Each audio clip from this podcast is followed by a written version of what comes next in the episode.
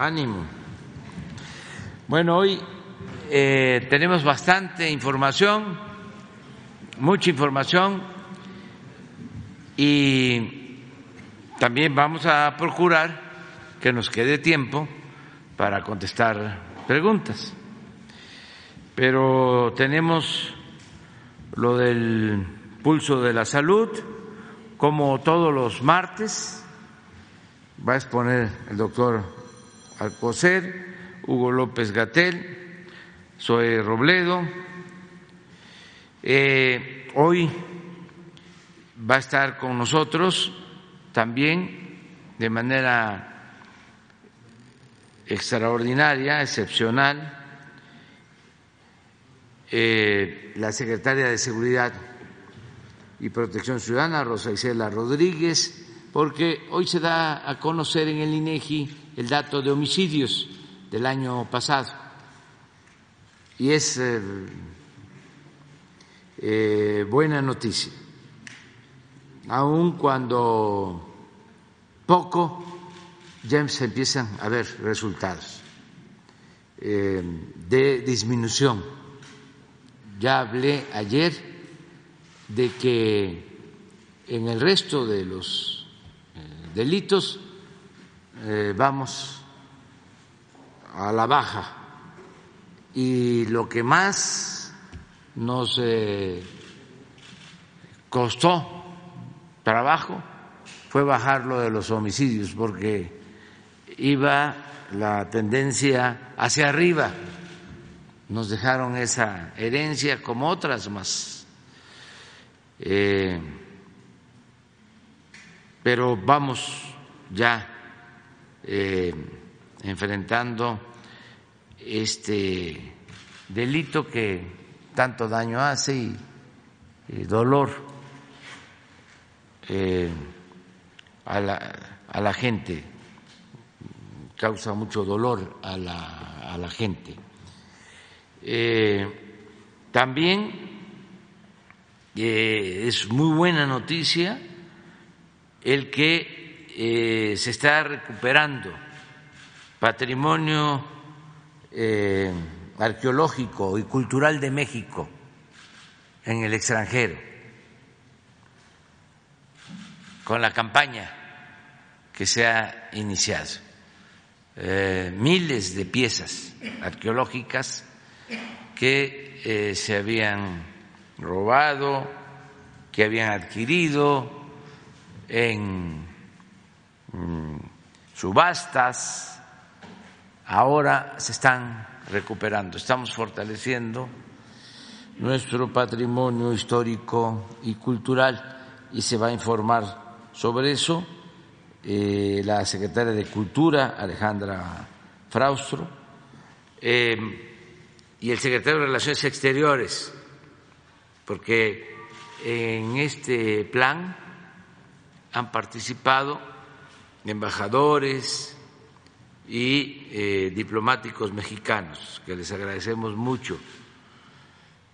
Y va a informarnos eh, por lo mismo el secretario de Relaciones Exteriores, Marcelo Ebrat, y el antropólogo Diego Prieto va a explicar la importancia de eh, estas piezas de este patrimonio recuperado para México.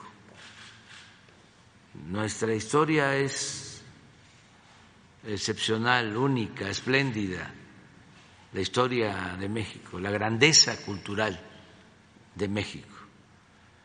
Entonces es motivo de orgullo el poder eh, mostrar estas obras de nuestras culturas y de el arte de México. Y también, eh, terminando las exposiciones, vamos a eh, tener de invitado a Mauri Pérez. Es eh, compositor, cantante, de nuestro hermano pueblo de Cuba. Vamos a dedicar eh, un homenaje a los cubanos el día de hoy, 26 de julio, en honor a el pueblo de Martí. Va a estar con nosotros a Mauri Pérez y va a cantar una o dos canciones. Esto, y si se pueden tres, pero dos. Eh, y luego abrimos, si nos da tiempo, para eh, preguntas. Eh, les aseguro que la vamos a pasar muy bien y todos los que ven la mañanera, hoy es un día especial. Muy bien, empezamos con el doctor Alcocer. Con su permiso, señor presidente, muy buenos días a todas y todos ustedes. Los saludo como siempre con mucho afecto. Vaya que hay tarea hoy. Eh, les recuerdo que hace dos meses les informamos del déficit de médicos especialistas en nuestro país, que es de 154 mil especialistas para poder alcanzar las recomendaciones internacionales. Por ello, en el pulso de la salud de hoy, 26 de julio, el maestro Zoé Robledo les comunicará los avances del Plan de Salud para el Bienestar con el seguimiento de la Jornada Nacional de Reclutamiento y Contratación de Especialistas, los avances en Nayarit, Tlaxcala y Colima, así como la instalación de mesas de trabajo y firma de convenios en Michoacán. A continuación, el doctor Hugo López Gatel presentará el estado que guarda la pandemia COVID-19, la política de vacunación en nuestro país y les informará también sobre el brote global de viruela símica que representa una emergencia de salud pública de interés internacional. Gracias. Con su permiso, señor presidente, muy buenos días a todas y a todos, secretarios, secretarias. Eh, eh, como todos los martes, vamos a dar a conocer los avances del Plan de Salud para el Bienestar. Y esta mañana presentamos la segunda jornada nacional de reclutamiento y contratación de médicos especialistas. Son en esta ocasión, es una modalidad permanente, son 10.454 plazas vacantes que están distribuidas entre las instituciones, los gobiernos de los estados que concentran en el INSABI 6.492 plazas el IMSS Bienestar 1.551, el régimen ordinario del Seguro Social 1.526, el ISTE 800, Pemex 63 y los institutos nacionales 22. si lo podemos ver eh, por, por estados, el, más de la mitad, el 51%, se concentra de estas plazas en seis estados, en Veracruz, en Michoacán, en el Estado de México, en Chiapas, Tamaulipas, Oaxaca y Puebla, porque se le ha dado más énfasis a las plazas de difícil cobertura en esta ocasión. Eh, en términos de especialidades, son siete las especialidades troncales que concentran casi el 70%, es decir, son las especialidades básicas, las más necesarias, eh, ginecología, medicina interna, pediatría, urgencias, anestesia, cirugía general y trauma y ortopedia. Y finalmente señalar, hay que acudir a la página médicosespecialistas.gov.mx, ahí van a poder encontrar todos los requisitos, todos los pasos a seguir y, como lo habíamos mencionado antes, en esta ocasión, el primero en eh, mostrar interés en nuestras vacantes inicia eh, su proceso hacia su contratación. Eh, además, queremos informar de los avances de Nayarit. Ya se está operando el 100% de las unidades. En términos de médicos especialistas, tenemos un 75% de cobertura, es decir, tenemos 467 de los 600 médicos que necesitamos para estar cubiertos en todos los turnos. En términos del proceso de basificación, llevamos 896 de 909 trabajadores que ya están en proceso de obtener una base y el 100% del personal ha sido capacitado. Tenemos en Nayarit un nivel de, eh, respuesta respecto a las recetas que se entregan del 94% y acaba de llegar también eh, equipo inmobiliario eh, para 98 centros de salud y los 15 hospitales. Solamente señalar en el caso de Nayarit lo que significa esto si lo comparamos entre los tres primeros meses del año, que no había IMSS contra los segundos tres meses del año 2022 ya con IMSS Bienestar. Se han hecho 4.615 cirugías, esto es un incremento del 130% respecto a lo que se hacía antes. De abril al día de hoy se han hecho 22.358 consultas de medicina familiar, antes no había consulta de medicina familiar en el estado de Nayarit, en los servicios de salud, y de abril al día de hoy se han hecho 38.817 consultas de especialidad, un incremento del 369%, además de 35.600 detecciones de hipertensión arterial y de diabetes, que representa un avance, un incremento del 3.500%. Ahora, si podemos pasar a Tlaxcala, en Tlaxcala estamos también ya presentes en el 100% de las unidades, son 11 hospitales y 195 eh, centros de salud, con una cobertura del 72% de médicos especialistas, es decir, tenemos 469 de los 638. Hay muchas vacantes en, la segunda jornada que son para, para Tlaxcala. En infraestructura eh, hay una inversión de 66 millones de pesos, que ya ah, tiene un avance del 92% y 94% en el cumplimiento de, recetas. Además, eh, el 100% de los hospitales ya tienen los sistemas de administración de insumos. Y finalmente, Colima, con presencia en el 100% de las unidades de cinco hospitales, además de un centro de especialidad médica y 131 centros de salud. Sobre la cobertura de especialistas estamos al 79%, es decir, tenemos 253 de los 319 médicos especialistas que necesitamos y en el proceso de basificación llevamos 541 personas de diferentes categorías ya basificadas, de 559, es decir, un avance del 97 eh, por cierto. En, cuanto a infraestructura, se han invertido 50 millones de pesos, ya con el 99% de ese gasto eh, ejecutado.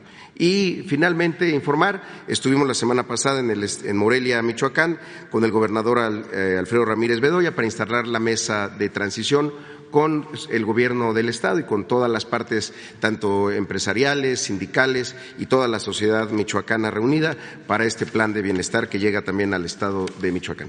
Sería todo por nuestra parte, señor presidente. Gracias. Con su permiso, presidente, buen día, buen día a todas y todos. Vamos a comentar sobre estos temas. Si me pasa la primera, por favor. Básicamente, el mensaje principal sobre COVID la semana pasada hablamos de una desaceleración, pero indicamos que todavía no empezaba el descenso de los casos. Ya empezó el descenso de los casos. Ya tenemos menos casos en la semana que es más reciente comparado con las semanas anteriores. Lo esperable es que esta tendencia a la reducción se mantenga. Si así no fuera, lo informaríamos oportunamente, pero lo más esperable es que ya empiece la reducción de esta quinta ola. Las hospitalizaciones subieron solo dos puntos porcentuales a 18% en camas generales, se mantuvieron estables en las camas con ventilador y también es esperable que quizás suba un poquito más la hospitalización en la medida en que está desplazada unos días respecto a los casos y posteriormente también empiece a descender. Lo mismo la mortalidad, llegamos a un punto máximo de 50 defunciones diarias en la semana 27, actualmente estamos en la semana 30 y con un desfase de tres semanas también empezarán a reducirse las defunciones. En vacunación COVID seguimos avanzando, ya un poco más de la cuarta parte de las niñas y niños de 5 a 11 años están vacunadas, seguimos vacunando en todo el país y hacemos el recordatorio, la vacuna reduce muy sustancialmente el peligro de hospitalización y el peligro de muerte. Si usted no se ha vacunado, por favor, vacúnese contra la COVID-19. En otro tema de interés, eh, bueno, esta semana recibiremos casi cuatro millones de dosis, el miércoles un millón, el jueves tres millones. Este es un donativo de Canadá para las vacunas pediátricas de 12 de 7 años. Agradecemos al Gobierno de Canadá su generosidad y las estaremos administrando con prontitud. Un segundo tema, pasado mañana, 28 de julio, es el Día Mundial contra las Hepatitis. Y recordamos que en México desde 2019 establecimos una estrategia nacional de eliminación de la hepatitis C. La hepatitis C es una enfermedad infecciosa que se transmite por sangre y procedimientos en donde hay intercambio de fluidos, pero es hoy curable. Y México fue el primer país de América Latina y el Caribe en establecer una estrategia nacional de eliminación. Hay cerca de tres cuartas partes de un millón de personas con hepatitis C en México. Cada año hay dos mil nuevos casos, pero ya estamos avanzando muy sustancialmente en la eliminación de hepatitis C. El tratamiento obviamente es gratuito y también lo estaremos eh, promocionando a lo largo de la semana. Lo último, viruela símica. Esta es una enfermedad infecciosa que se transmite principalmente de animales a seres humanos en, unas, en dos regiones, en el centro y el occidente de África. Desde 1970 se conoce que se puede transmitir a las personas y también de persona a persona. Generalmente había casos esporádicos en esas dos regiones de África y eh, desde los años 80 eh, se han encontrado algunos pequeños brotes fuera de África. Es la primera vez que se encuentra de manera más extendida y desde mayo la Organización Mundial de la Salud hizo un aviso para que los países miembros buscáramos casos de viruela símica de transmisión de humano a humano. De esa manera se han registrado un poquito más de 17 mil casos en el mundo, pero es muy importante destacar que es una enfermedad de muy baja letalidad. De esos casi 17 mil casos, solo se han presentado cinco defunciones en el mundo, y esto no es una enfermedad que se espere se vaya a propagar extensamente. Todas, todos tenemos la referencia de COVID-19 cuando oímos hablar de alertas epidemiológicas. No es el caso. Esta enfermedad no se va a comportar como COVID-19, no es de propagación universal o extensa. Se presenta en pequeños brotes en ciertas poblaciones clave y la transmisión es por, mayormente por contacto con la piel de las personas cuando están en la fase activa. Es una enfermedad que se autolimita, en 21 días desaparece y en general causa poco daño, excepto en personas con inmunosupresión grave, personas que tienen muy decaídas las defensas del organismo. En México hemos tenido 60 casos hasta el momento. Sí, es esperable que se sigan presentando más casos conforme los seguiremos buscando con una vigilancia activa que tenemos montada desde el inicio del aviso de la Organización Mundial de la Salud. De estos 60 casos, nadie ha fallecido, solo unas pocas personas, cinco o seis, fueron hospitalizadas porque tenían inmunosupresión grave, precisamente, pero en general todas las personas se recuperaron en aproximadamente 21 días. La enfermedad causa lesiones de la piel y fiebre, dolor, crecimiento de los ganglios linfáticos, etcétera.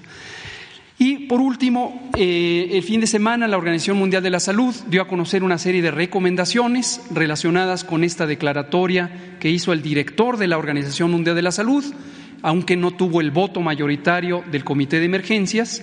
El, comité no se pronunció por emitir la eh, declaratoria de emergencia de salud pública de interés internacional, pero así lo decidió el director de la OMS y así se estableció.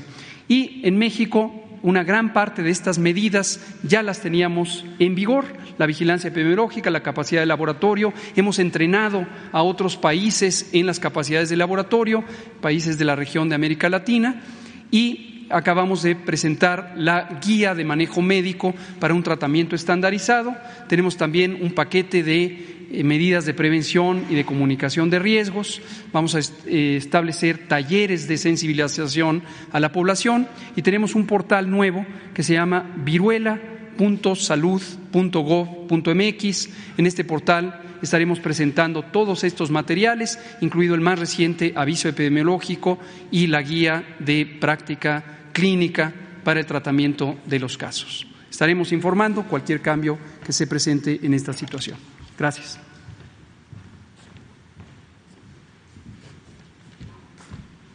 Con su permiso, señor presidente, muy buenos días a todas y todos. Hoy se darán a conocer por parte del Instituto Nacional de Estadística y Geografía, el INEGI, los datos preliminares que revelan una disminución de homicidios en México, lo que consideramos es que la Estrategia Nacional de Seguridad está dando resultados. Las estadísticas del INEGI revelan que de enero a diciembre de 2021 se registraron 1.148 homicidios menos con respecto al 2020, lo que consideramos como Gabinete de Seguridad Nacional un avance importante que refleja el resultado del esfuerzo diario. Eh, son tres láminas solamente y me detengo en la última para subrayar que el 2019 y 2020 se había estado conteniendo el, el homicidio y ya se ve en el 2021 una baja considerable de 1.148 homicidios menos. Agradecer a los gobiernos de los estados, de los municipios que participan diariamente en las mesas de construcción de paz y seguridad, las mesas de paz estatales y regionales. También agradecer el trabajo de la Secretaría de la Defensa, de la Secretaría de la Marina, de la Guardia Nacional, de la, del el Centro Nacional de Inteligencia como de la Secretaría, los elementos de la Secretaría de Seguridad y Protección Ciudadana. También a las fuerzas de seguridad estatales, municipales, así como a los integrantes de, que realizan la procuración e impartición de justicia. Eh, pues esto es lo que queríamos decir muy brevemente.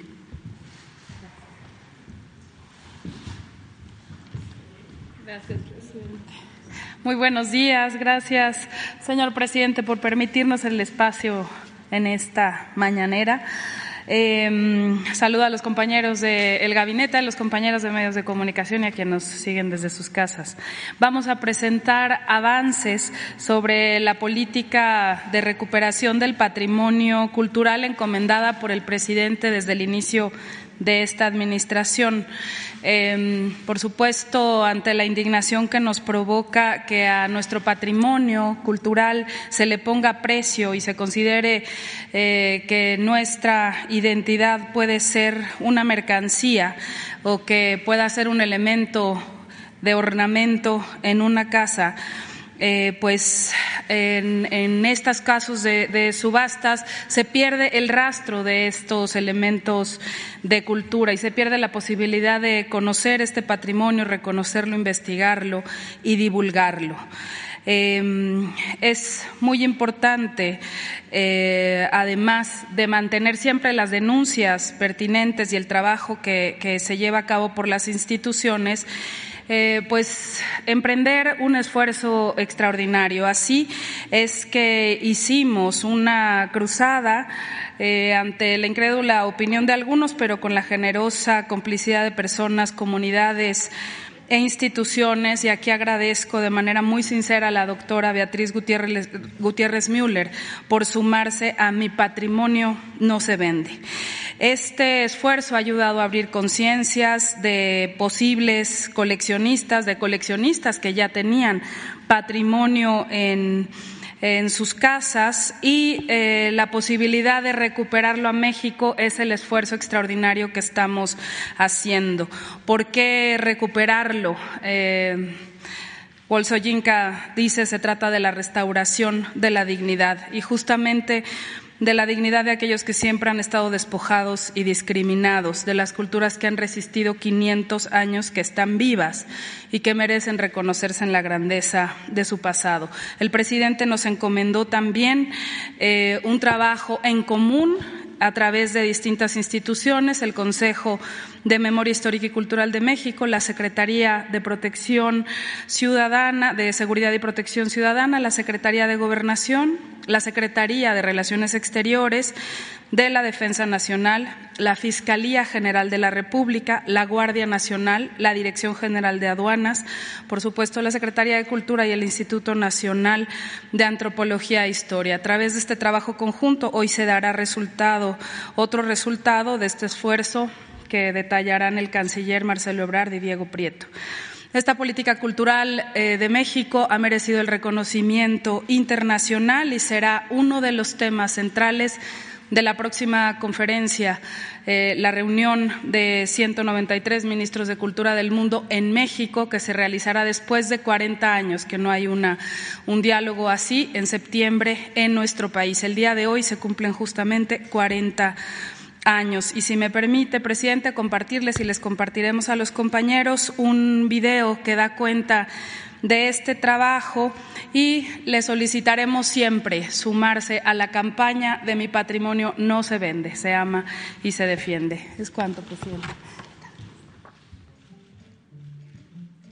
Con la iniciativa del presidente Andrés Manuel López Obrador, el Gobierno de México dio inicio a un esfuerzo extraordinario para proteger y recuperar lo que a los mexicanos nos pertenece, los tesoros culturales que nos dan identidad y que son motivo de admiración en el mundo entero. Papá y yo estábamos viendo eh, la mañanera y se dio a conocer sobre las piezas robadas, las piezas que eran como iban a estar en subasta y que iban a estar en una exposición, que iban a estar aquí en el museo. Es hacerle justicia a las culturas que nos predecieron. Pues muchos piensan que solamente por ser eh, culturas del pasado, pues ya, ya cualquiera podría ser como el dueño de esas piezas. Esta suma de esfuerzos comienza con la cooperación cultural de Italia país modelo en política de recuperación del patrimonio y que generosamente, en marzo de 2019, devolvió a México 594 exvotos mexicanos. Al constatar que el patrimonio mexicano extraído de manera ilícita es subastado y ofertado en distintas partes del mundo como artículo de ornamento, la Secretaría de Cultura arrancó una enérgica campaña a la que diversas instituciones y comunidades se han sumado mi patrimonio no se vende. Este fuerte llamado ha despertado la conciencia de coleccionistas privados y público en general en diferentes ciudades del mundo. Estamos alzando la voz ante cualquier subasta hasta el momento se ha conseguido la recuperación de más de 7.900 piezas arqueológicas e históricas y se han logrado cancelar ventas y el retiro de varios lotes en galerías y casas de subastas internacionales. Por ejemplo, 34 piezas arqueológicas que estaban en manos de coleccionistas privados alemanes fueron devueltas a México en junio de 2021. Ciudadanos holandeses restituyeron a México 17 piezas en febrero de 2022. Asimismo, en junio, una empresa sueca devolvió a nuestro país dos piezas que habían sido extraídas en los años 50 para una campaña publicitaria. Les hacemos el mayor reconocimiento y les damos las gracias. En septiembre de 2021, el Cuerpo de Carabinieris de Tutela de Protección del Patrimonio Cultural de Italia, condecorados por esta acción en México, impidió la subasta de 17 piezas arqueológicas. En marzo de este año, y ante el fuerte llamado de México, una casa de subastas de Bélgica retiró de la venta tres piezas de patrimonio mexicano. Con Mi patrimonio no se vende, dejamos claro que la diversidad cultural es la mayor riqueza de México. Las culturas de México tienen derecho a reconocerse en la magnificencia de su pasado. En exposiciones como La Grandeza de México, las comunidades vivas de nuestro país pueden verse a sí mismas a través de su legado cultural.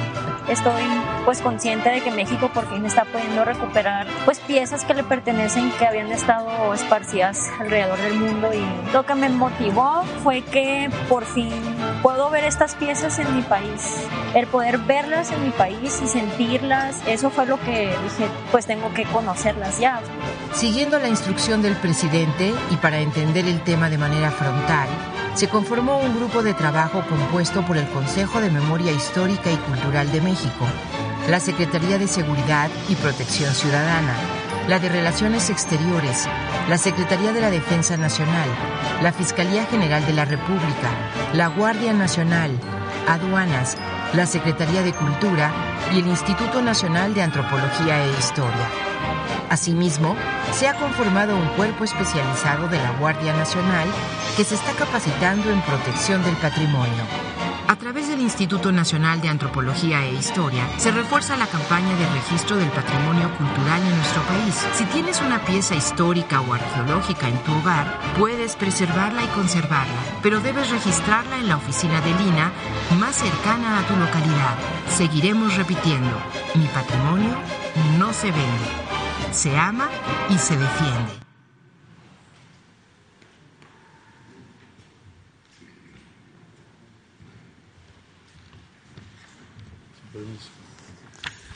Bueno, muy buenos días a todas y a todos, compañeras, compañeros.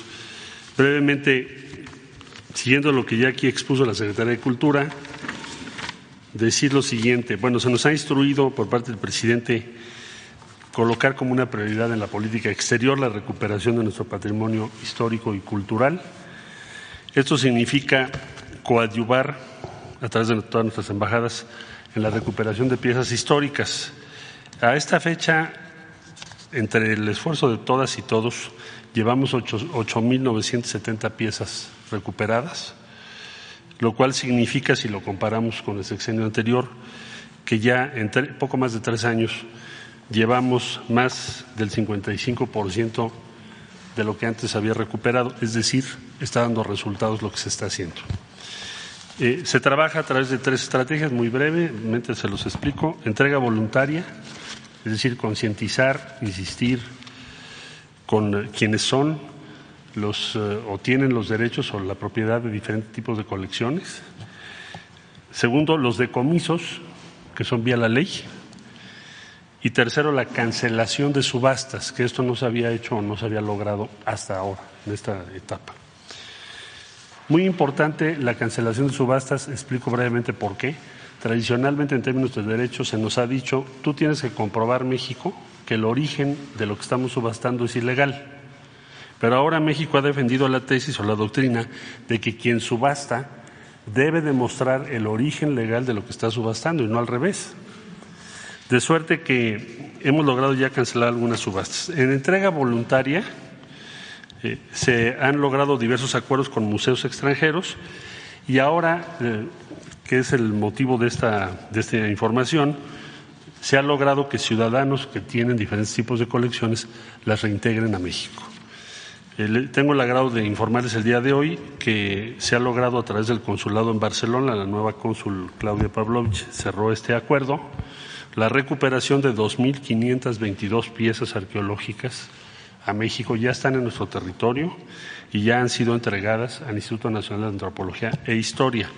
En lo que nosotros llevamos trabajando, esta es la más importante recuperación de piezas arqueológicas por vía de la restitución de sus originales dueños.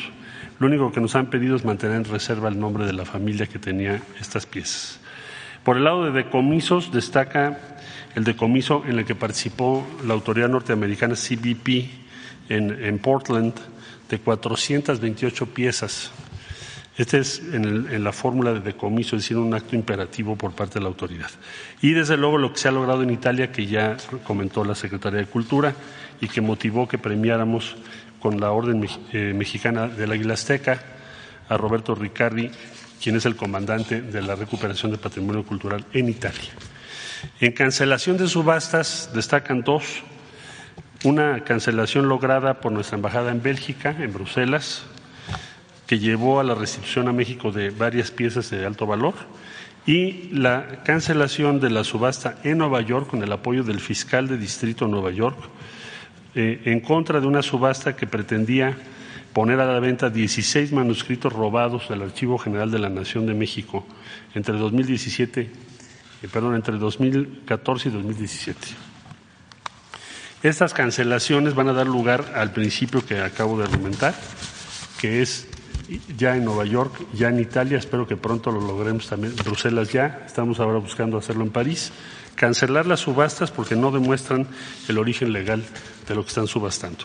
Y para concluir, me pidió el señor presidente les compartiera los datos de visas que han estado solicitando, visas eh, por parte del gobierno de los Estados Unidos, perdón por el cambio drástico de tema, pero solo darles esa información.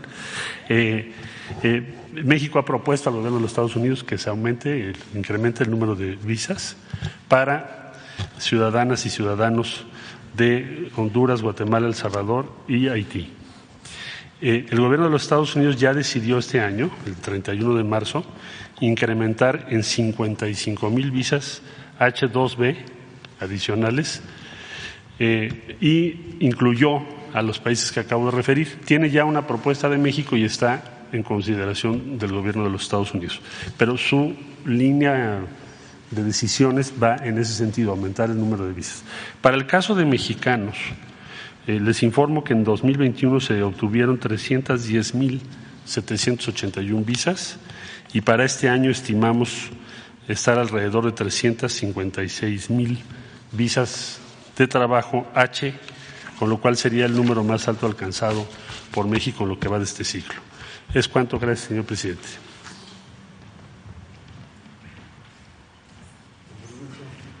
Muy buenos días. Presidente, muy buenos días, eh, compañeras y compañeros. Eh, me complace mucho, como lo señalara el presidente desde el jueves pasado, informarles que dentro de esta política de recuperación de patrimonio cultural que se encuentra de manera ilícita, evidentemente irregular en el extranjero, eh, se ha obtenido un logro muy importante. Por supuesto que el Instituto Nacional de Antropología e Historia en sus 83 años de vida jamás había tenido el respaldo que tiene ahora del Gobierno de México, de la Secretaría de Cultura, de la Secretaría de Relaciones Exteriores y en general de todas las instituciones gubernamentales para cumplir con la misión que nos plantea la ley de la materia en el sentido de recuperar el patrimonio cultural que se encuentra en el extranjero. El día 11 de julio llegaron a nuestro país 19 cajas que contenían, como se ha dicho, 2.522 objetos o fragmentos de carácter histórico o arqueológico que hasta la fecha contabilizan 1.371 objetos relativamente completos que se encuentran ya bajo la custodia de Lina exactamente en el Museo del Templo Mayor. Informarles que a partir de hoy al mediodía, compañeras y compañeros de los medios y el público en general puede ir a observar, apreciar una serie de vitrinas que muestran apenas una muestra de este patrimonio recuperado. En su inmensa mayoría, este patrimonio que ya fue identificado de manera preliminar por el personal del Consulado General de México en Barcelona. Claro, está con la gestión de la cónsul Claudia Pavlovich y la intervención muy destacada de una arqueóloga mexicana que trabaja allí en el consulado, Ana Goicolea Artiz. Hemos encontrado que la gran mayoría de las piezas proceden de la cuenca de México. La inmensa mayoría corresponden a la cultura mexica. Encontramos, por supuesto, como lo han observado, muchas piezas que corresponden a lo que los arqueólogos consideran el complejo Azteca III.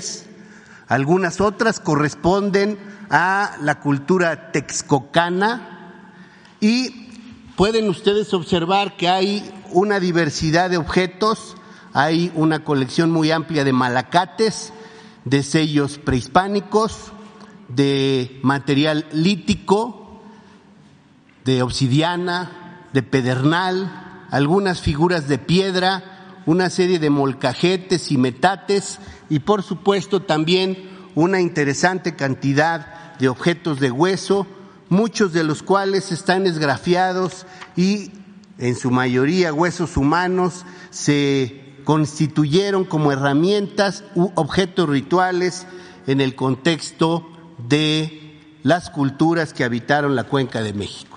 Pero también lo que es muy interesante observar es que encontramos una estratigrafía muy clara de todas las etapas culturales en la cuenca de México. Hay objetos preclásicos de la cultura tlatilca, estamos hablando de los primeros siglos antes de nuestra era, hasta el siglo III de nuestra era. Hay objetos de cultura teotihuacana que muy probablemente los mexicas recuperaron para volverlos a resignificar como objetos rituales. Hay una serie de objetos virreinales, muchos de ellos de fase muy temprana. Las primeras figuras de caballos, por ejemplo, con una mano indígena muy evidente figuras de jinetes montando a caballo, que nos habla de la enorme curiosidad que tenían los mexicas, los habitantes de la Cuenca de México, por el tema, evidentemente, de las figuras ecuestres. Hay angelitos y figuras ya con faldellines muy propios de la época virreinal, muchos de los cuales eh, consideramos datan de eh, los primeros años posteriores a la caída de México Tenochtitlan. Pero también encontramos objetos del periodo moderno, particularmente una serie de monedas que nos permiten ubicar que el coleccionista se fue haciendo una especie de eh, estratigrafía desde el preclásico hasta el siglo XX.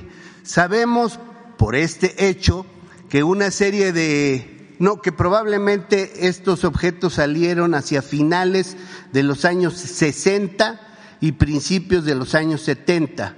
Nos lo muestran las moneditas de cinco centavos que aparecen eh, dentro del contexto de la colección. Por ahí incluso aparece un cenicero de algún hotel donde queda claro que es una época temprana los 60 o los 50, porque todavía eran cinco números, los números telefónicos que se utilizaban entonces. Em, de manera que eh, lo que podemos ahí encontrar es una suerte de historia cultural de la Ciudad de México. No encontramos objetos fuera de la cuenca de México, salvo tres que nosotros le llamamos los intrusos, pero que son de Sudamérica. El coleccionista incluso anotó en una tarjeta junto con un objeto que dice Ecuador, regalo 200 años antes de Cristo. Por supuesto que lo que corresponde es revisar la procedencia del objeto y si es de Ecuador, regresarlo al país al que pertenece. De manera que los invitamos a conocer esta interesante colección. Son piezas en general de formato muy pequeño, pero de gran valor desde el punto de vista iconológico, histórico y arqueológico. Es cuanto, presidente. Gracias.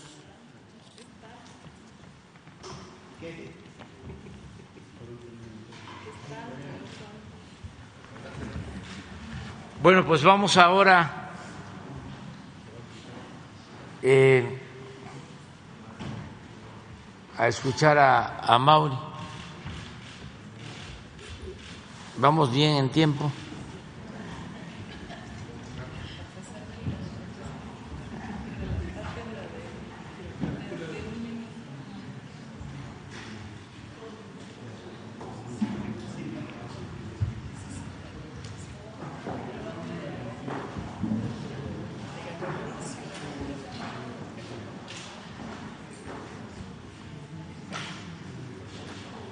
Como todos sabemos,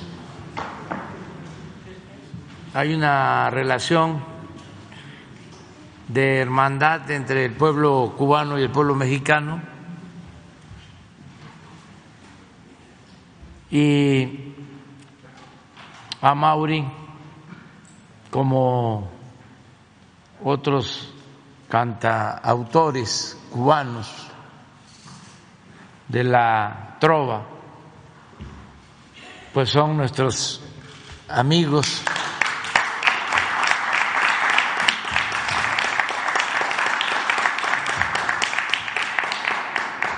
Y está de visita en México y lo invitamos y ya lo dejamos que nos eh, hable lo que le salga de su cabeza y de su corazón y también que nos cante, porque la vida es alegría también. Eh, trataré de ser breve porque padezco de incontinencia verbal y eh, y estoy emocionado. Quiero agradecer profundamente al presidente Andrés Manuel López Obrador, su invitación, por supuesto, a su gabinete o aparte de su gabinete que está aquí, a quien admiro tanto, algunos los conozco mucho. Alejandra, que hace un trabajo extraordinario, ahora lo he comprobado, como secretaria de Cultura, las secretarías de Cultura de los estados donde estoy, eh, estado de gira, se lo agradezco mucho, a Jesús, al discurso último maravilloso del canciller Marcelo Ebrard, eh, ejemplar, hombre inteligente, al gabinete y por supuesto al gran y bendito pueblo mexicano al que de alguna manera pertenezco. Hace aproximadamente un mes, soy malo para los eh, números, fechas, para casi todo, eh, el presidente y su equipo de comunicación, Jesús, pusieron la canción No lo van a impedir aquí, eh, en la mañanera. Eso provocó un estallido en las redes nunca visto. Nunca visto, pues, al menos por mí. Y, y hoy la voy a cantar. Hoy es un día especial para Cuba. 26 de julio. 26 de julio es un día importante, el día del heroísmo del pueblo de Cuba, el primer acto heroico público de nosotros. Y, y eh, yo estoy en México, es como estar en Cuba. Entonces quiero aprovechar y agradecerle al presidente y a su gabinete la solidaridad, la valentía, la generosidad con que han estado al lado de Cuba, defendiendo a Cuba, ayudando a Cuba, comprendiendo a Cuba, abriéndose a Cuba de una manera valiente, de una manera enérgica. Y yo, como pueblo, quiero decirle al presidente que Cuba, el pueblo de Cuba, y sí puedo hablar en nombre del pueblo de Cuba porque yo soy pueblo, lo respeta y lo ama.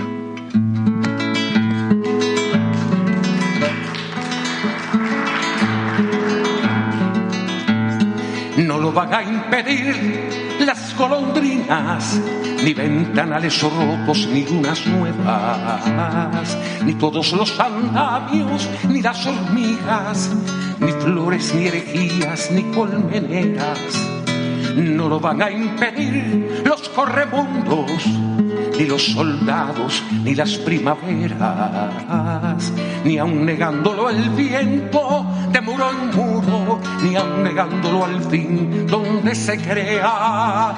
No lo van a impedir ni andén ni esquina, ni el temor de la Virgen si oscurece, ni el humo de las calles si llovizna, ni el canto del verano que anochece.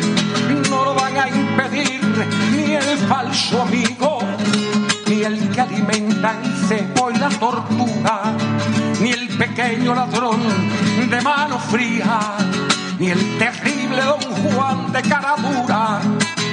No lo van a impedir ni moralistas, ni el indiscreto encanto del embrujo, ni ausentes millonarios, ni arribistas, ni aspirantes al hacha del verdugo.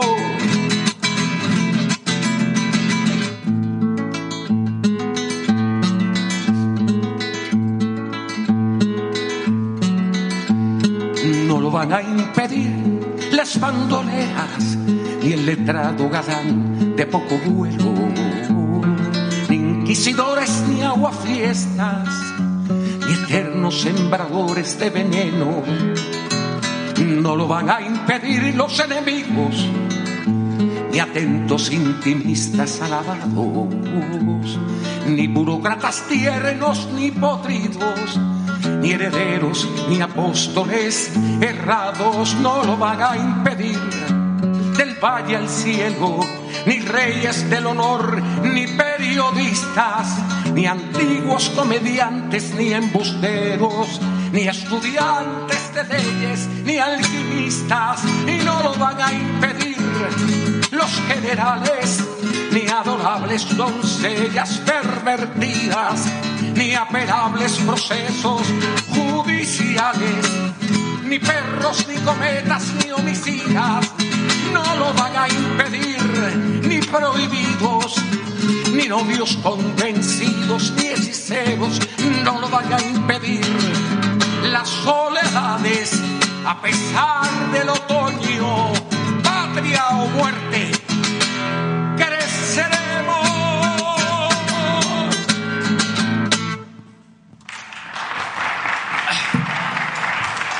Muchas gracias. Muchísimas gracias. Esta es una hora como imposible eh, de cantar. Eugenia León es la única que puede hacerlo. Sí, yo te voy a pedir algo eh, especial. Mira, eh, ya sabes, México fue uno de los países eh, pioneros, precursores del de, el Estado laico. Y aquí estamos en Palacio Nacional. El Estado laico significa la libertad religiosa y la libertad también para los, los, no creyentes, los libres pensadores. Además, eh, lo que te voy a pedir que es una plegaria a la Virgen de la Caridad del Cobre, eh, tiene que ver con la cultura y con el arte. ¿Cómo ves? ¿Cómo ves? Lo que usted diga. Aquí. es impresionante. Eh, veo algunos periodistas que conozco de mis conferencias de prensa cuando te, venía.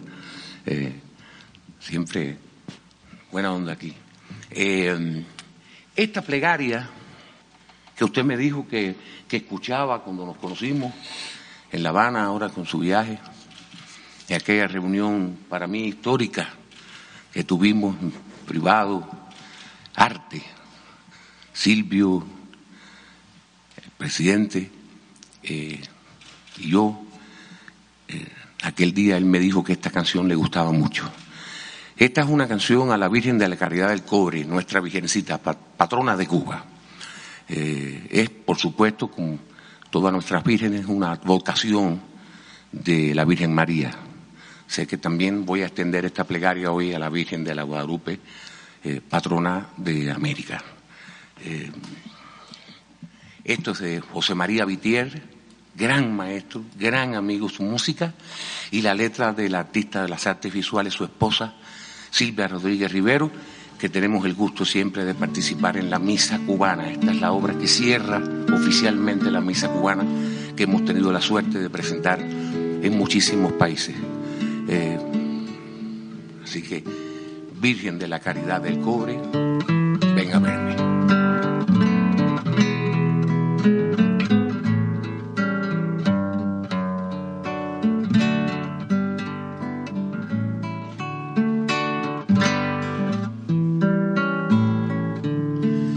amada Virgen del Cobre, paz de tempestad surgida, en mis ojos detenida,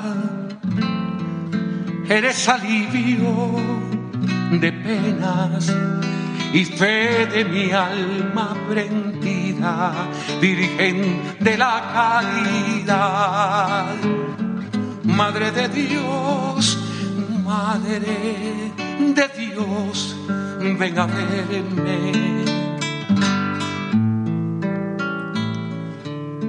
En tu nombre es realidad.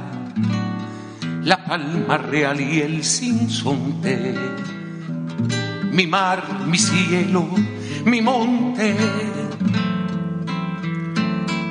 brisa de simple verdad Virgen de la caridad, Virgen de la caridad, Madre de Dios, Madre de Dios, ven a verme.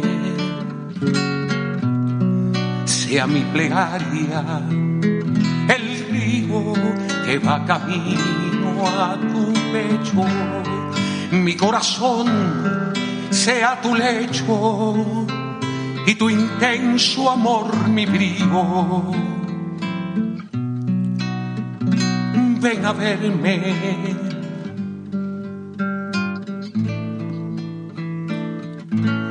Madre, Virgen de la caridad, Madre de Dios, Madre de Dios, ven a verme. Baña con tu luz mi cuerpo, purifica mis heridas, ampara mi vida, acompáñame en la muerte. Ven a verme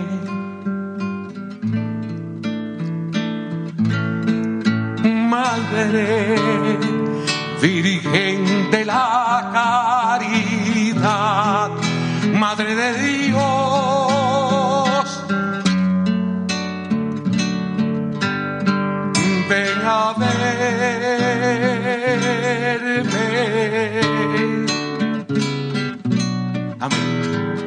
Viva México.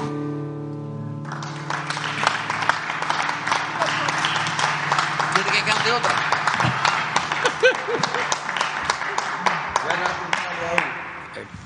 les preguntamos, ¿o nada más o ya? otra. Esa es la prensa mexicana que amo. Vamos con hacerte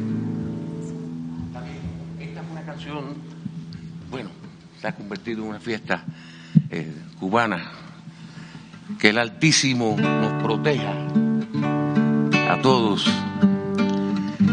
Y voy a hacer una confesión. Gracias, presidente. Gracias, Ale, por brindarme uno de los días más felices de mi vida.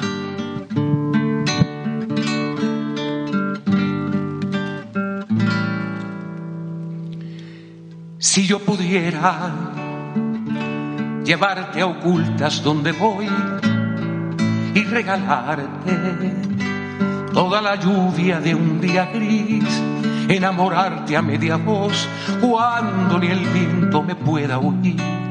Si yo pudiera de donde estoy hacerte venir, si yo pudiera hallar el lugar y amarte aquí, desvistiendo las tantas horas de quietud, guardar lo inmenso de este olor a fin de julio ya por vivir. Si yo pudiera de donde estoy hacerte venir, si yo pudiera ganar la prisa y ver el mar delineando la idealidad de tu existir, juntar suspiro y soledad, cuando el olvido debe partir, si yo pudiera de dónde estoy. Ay, amor, hacerte venir para encender la ciudad y el sol con ademanes de tempestad. Si yo pudiera de dónde estoy, ganar la prisa y volver al mar si yo pudiera ahogar la brisa, la humedad y proponerte salvar el beso que elegí, alimentar la claridad de una esperanza aún por tener, si yo pudiera de donde estoy hacerte venir, si yo pudiera ahogar la sed, la edad, la voz, reconquistarte con lo que queda por decir, unir de un golpe de ansiedad y la curva suave de tu sentir. Si yo pudiera de donde estoy, ay amor, hacerte venir, no hubiera ardores que violentar, ni bandoleras que consentir. Si yo pudiera de donde estoy, Ay, amor, hacerte venir a armar de fuego la dignidad, perder el sitio para fingir. Si yo pudiera de donde estoy, Ay, amor, hacerte venir, tener tu boca y tu corazón cuando el deseo me quiere hervir. Si yo pudiera de dónde estoy. Ay, amor, hacerte venir si yo pudiera de dónde estoy. Ay, amor,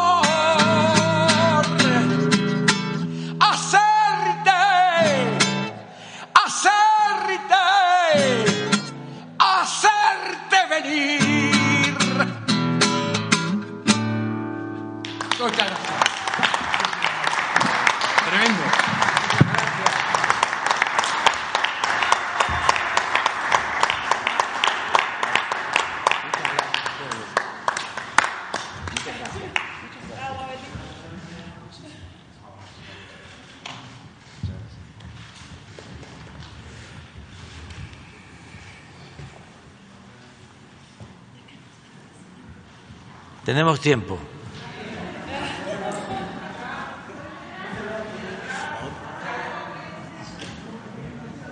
Ustedes dos, dos mujeres, dos hombres. Ahí empezamos. Y luego nos vamos para atrás. Buenos días, presidente. Mara Rivera de Enfoque Noticias. Aprovechando la presencia del canciller, pues yo quisiera preguntarle sobre esta lista de los proyectos de inversión con Estados Unidos, ahora en su visita a Washington, sobre los 40 mil millones de dólares. Si ya está esta lista que había dicho usted que la iba a dar a conocer el canciller. Sí, sería bueno, ya eh, hemos eh, explicado que en el viaje reciente a Washington eh, se suscribió un convenio, eh, hay un comunicado conjunto de todos los compromisos, se reconoce por parte de funcionarios del gobierno de Estados Unidos que es eh, un comunicado conjunto muy completo hasta eh, inédito por lo que comprende en beneficio de las dos naciones. Esto lo expresó el secretario de Agricultura del gobierno de Estados Unidos. Habló de este documento que le parecía excepcional. Dijo, si mal no recuerdo, que llevaba tiempo sin conocer un documento de, de esa profundidad y él eh, ya fue también secretario de Agricultura durante el gobierno del presidente Obama, el actual secretario de Agricultura del presidente Biden, y gobernador, creo que en dos ocasiones. De modo que eh, Marcelo puede dar a conocer un resumen de lo más importante de esta visita.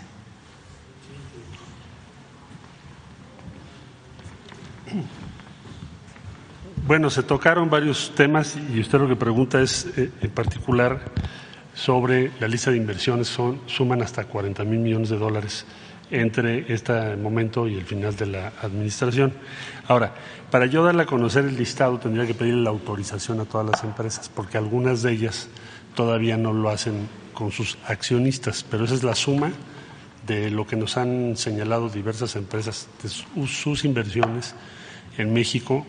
Muchas de esas inversiones se le, han, comunicado directamente al presidente en sus reuniones con las empresas y suman esa, esa cantidad de aquí al final de la administración. Decía el señor presidente que principalmente en el sector de energía, pero hay otros sectores eh, incluidos.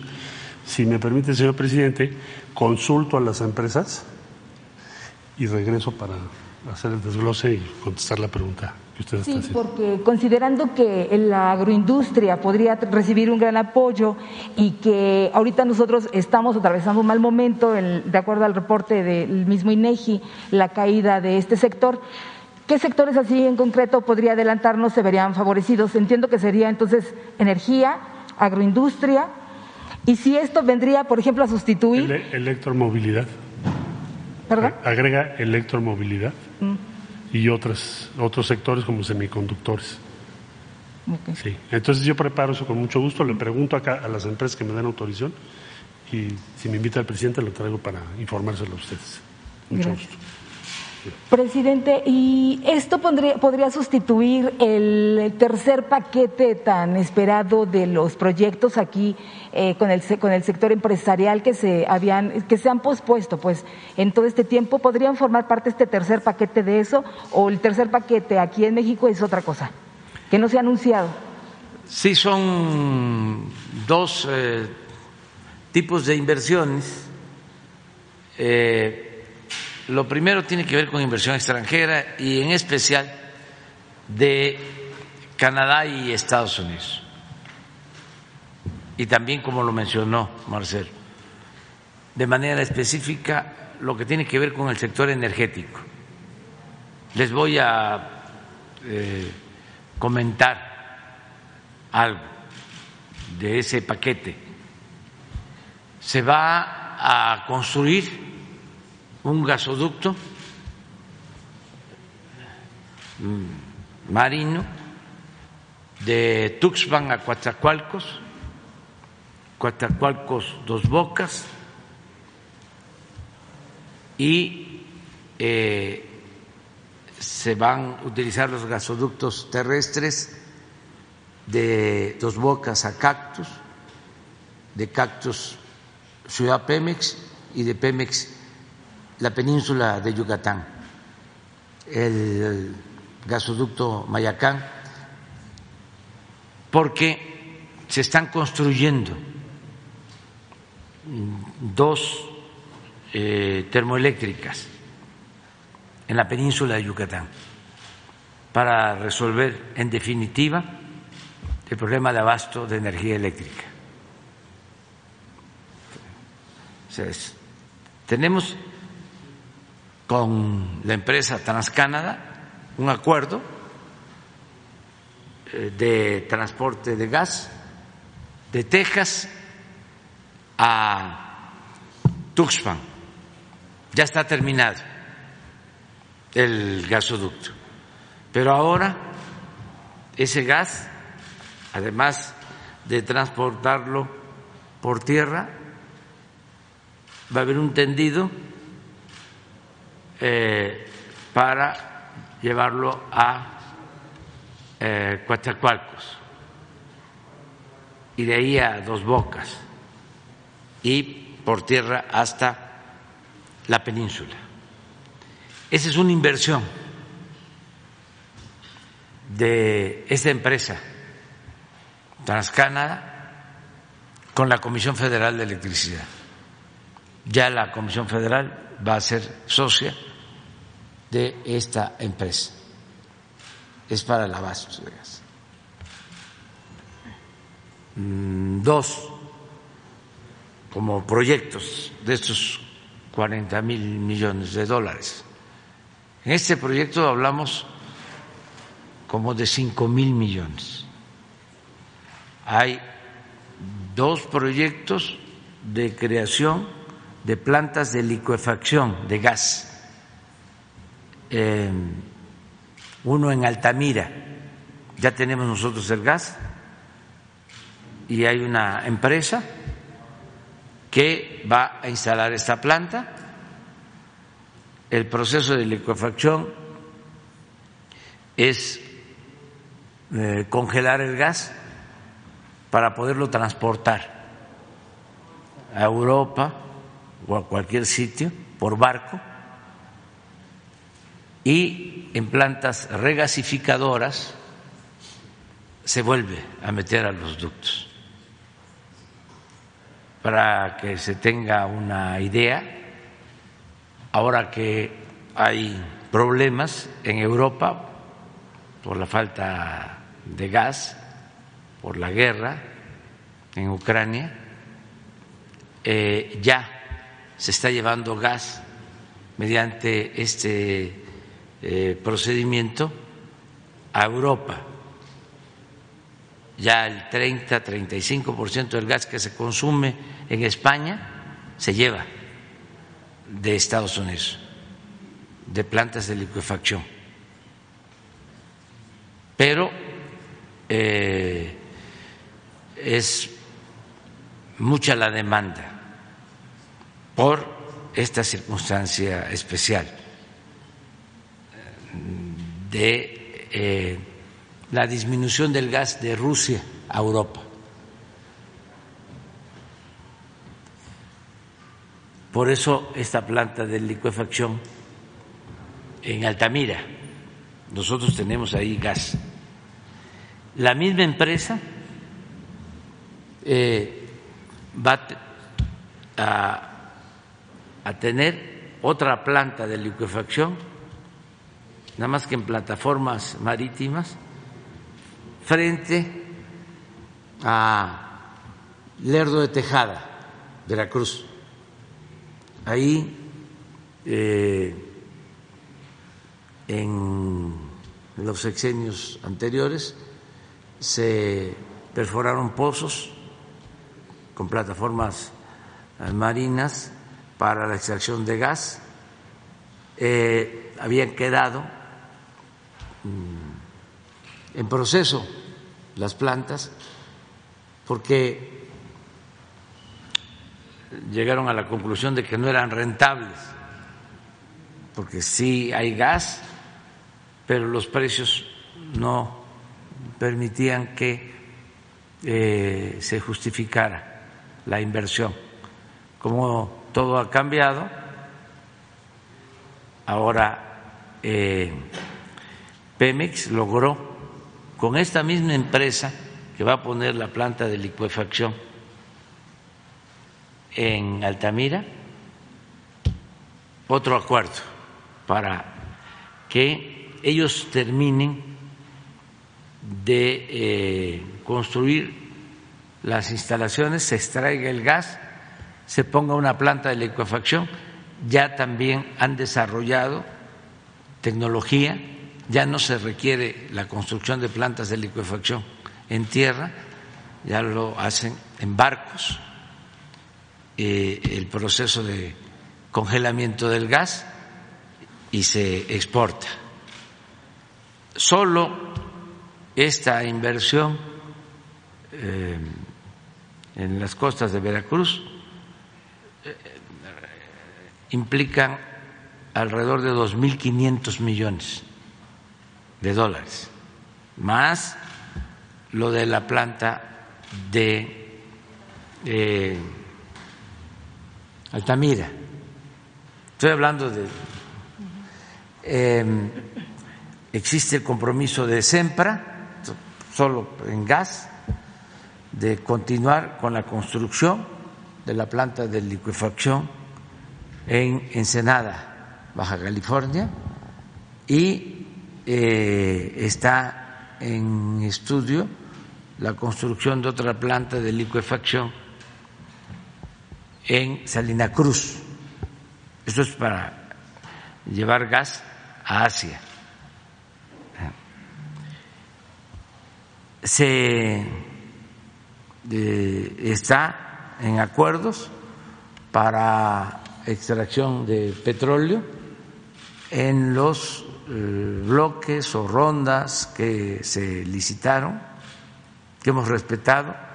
Hay ciertas diferencias la primera ronda que entregaron, que es un campo petrolero que tiene mucho potencial, en la exploración se descubrió que tiene capacidad para eh, producir alrededor de 150 mil barriles diarios. es el campo SAM eh, y es una empresa estadounidense Talos con dos más hay ahí una diferencia, ahí tenemos un, asunto no resuelto, es por lo que eh, se están dando estas consultas, pero nosotros no podemos este, entregar el patrimonio de nuestro país, tenemos que cuidarlo, estamos respetando los contratos, las concesiones, pero ¿qué pasa en este caso, por ejemplo? La misma ley que ellos aprobaron establece que si hay un yacimiento junto a otro, y eso fue lo que sucedió,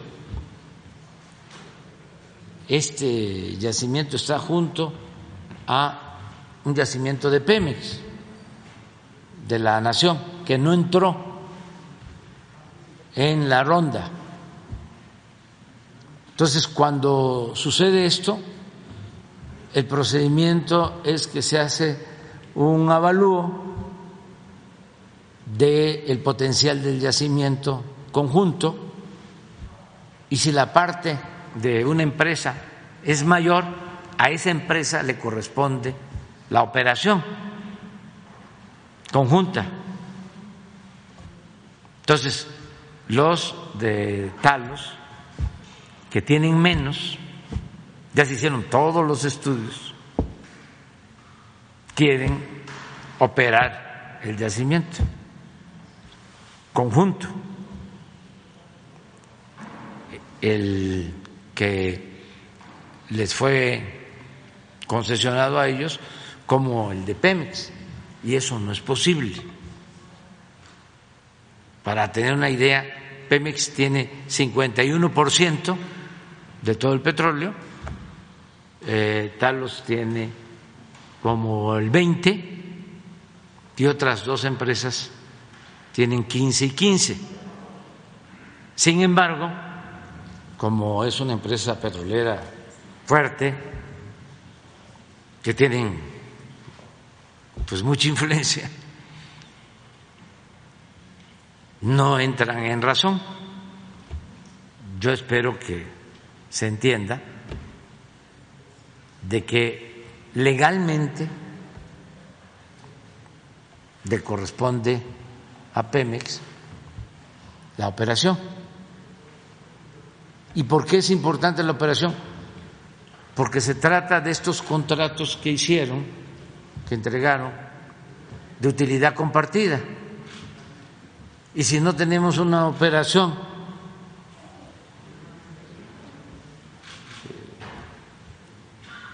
honesta, transparente. Entonces, pueden, no estoy diciendo que ellos lo vayan a hacer, pero suele pasar de que aumentan los gastos de operación para que la utilidad sea menor y lo que le corresponda a Pemex a la nación, a México, sea menos.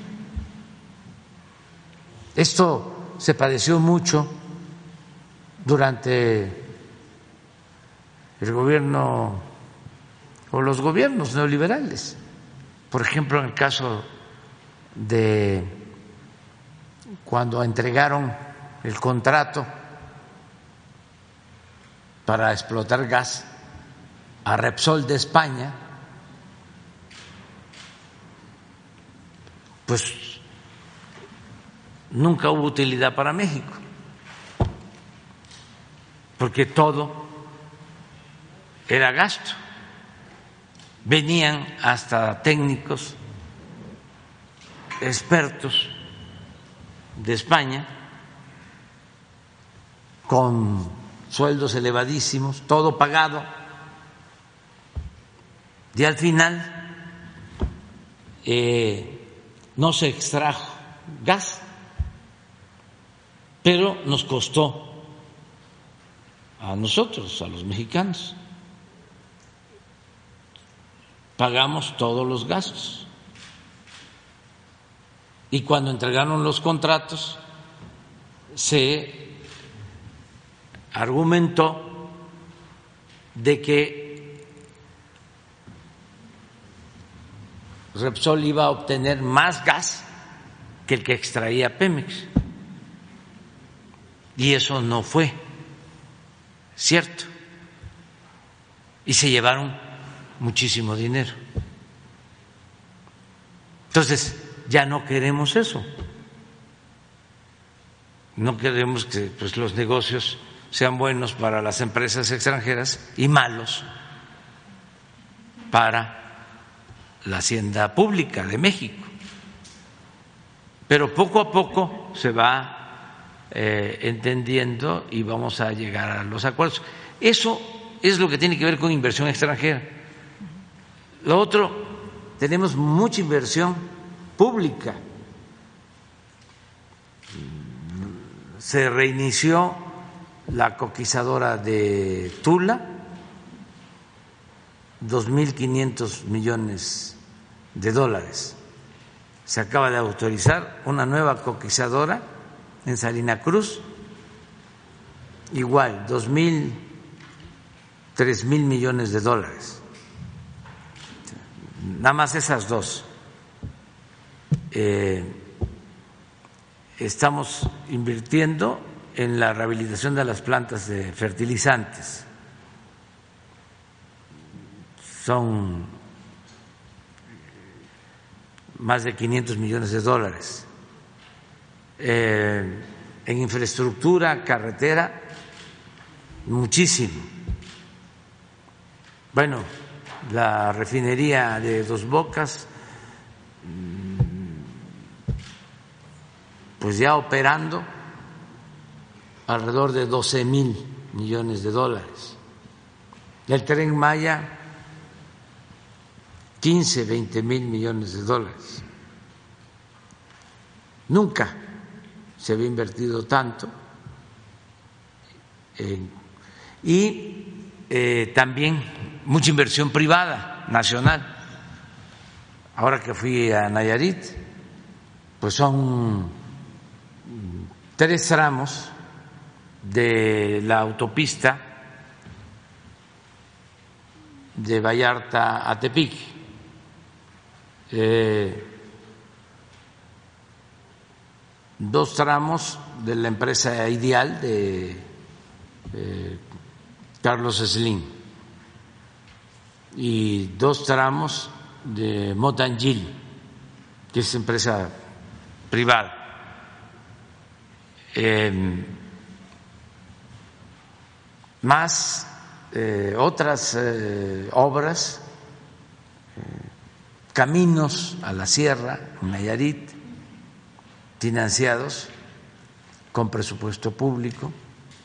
Se está haciendo una base naval en las varas, Nayarit, lo que se conoce como Boca de Chila el gobierno del Estado tenía 80 hectáreas en la playa.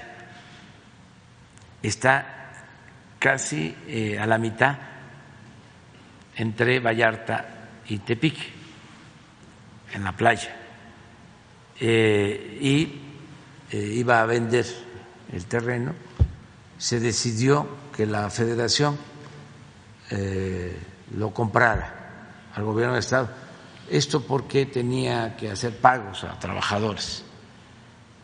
Se adquirieron las 80 hectáreas, se entregó ese terreno a la eh, Secretaría de Marina, se están invirtiendo más de mil millones de pesos, es una base naval, muelle, eh, es una playa bellísima Em, se va a poner un hotel y es una playa pública, porque lo que queremos también es que la gente pueda disfrutar de las playas, que no se sigan privatizando las playas en México.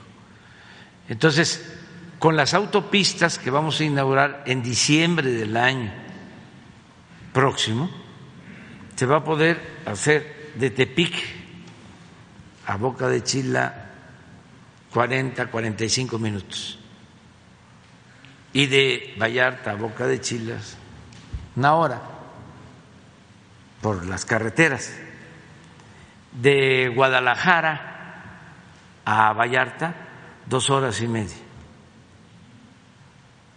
Eh, entonces, es toda esa infraestructura turística importante. Bueno, estamos rehabilitando también el puerto de San Blas, en Tepic, y de Boca de Chila y de San Blas se va a poder ir a las Islas Marías, que ya en dos, tres meses van a estar terminadas todas las casas donde se va a poder visitar la isla madre y eh, la más cerca de Boca de Chila es la isla Cleofas, se va a poder ir en un barco en dos horas, porque estamos ya comprando, ya adquirimos tres ferries para ir de Mazatlán, de San Blas, de Boca de Chila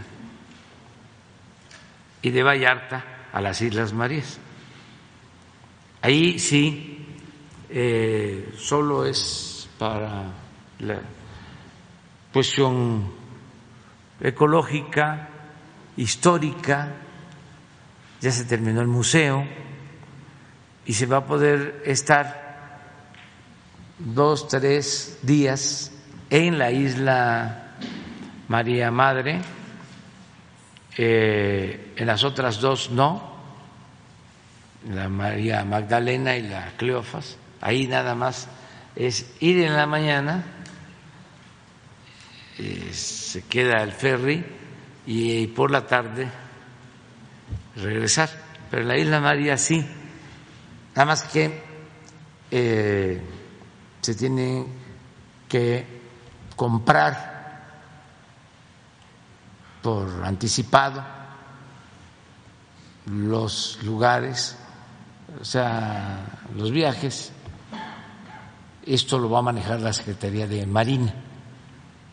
Entonces, todo eso es inversión eh, pública con inversión privada nacional y también hay inversión extranjera, porque ahí cerca de Boca de Chila está un hotel que acaban de construir que se dice es el hotel eh, más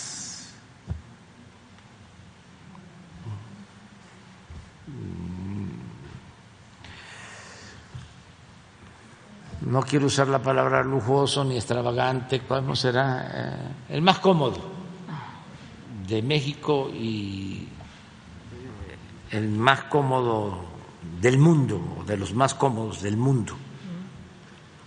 Claro que ayer que hablamos de los sueldos, ¿no? A mí me alcanzaría como para cuatro días de mi sueldo. Pero este eh, eh, es todo el desarrollo de eh, Nayarit. Y así como Nayarit, pues estamos trabajando en Sinaloa con distritos de riego. En Nayarit estamos construyendo un distrito de riego de 40 mil hectáreas.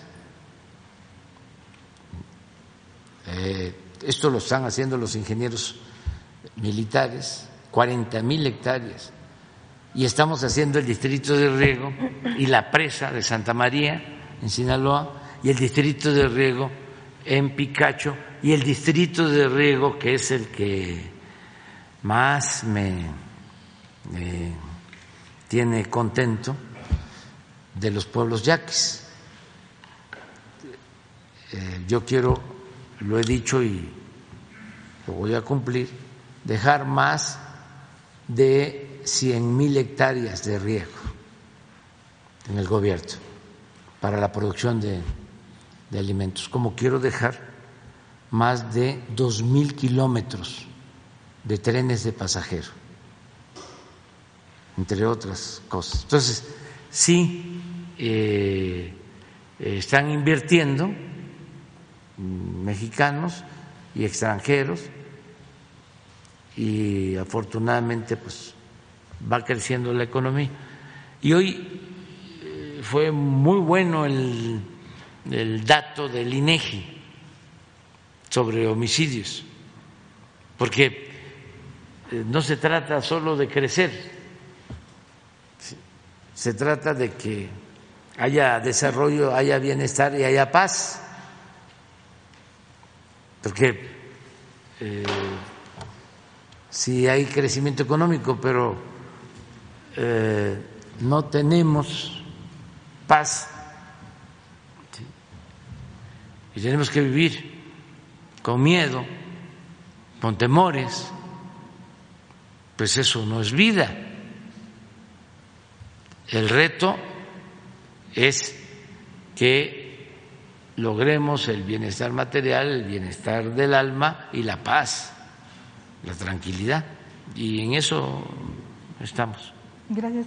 Presidente, ahora respecto al portal de Compranet, que tiene 11 días ya apagado, ¿qué noticias tiene? ¿Qué reporte le han dado respecto a Compranet? Donde finalmente pues estamos hablando de un sector productivo este, eh, ahorita inquieto por esa situación.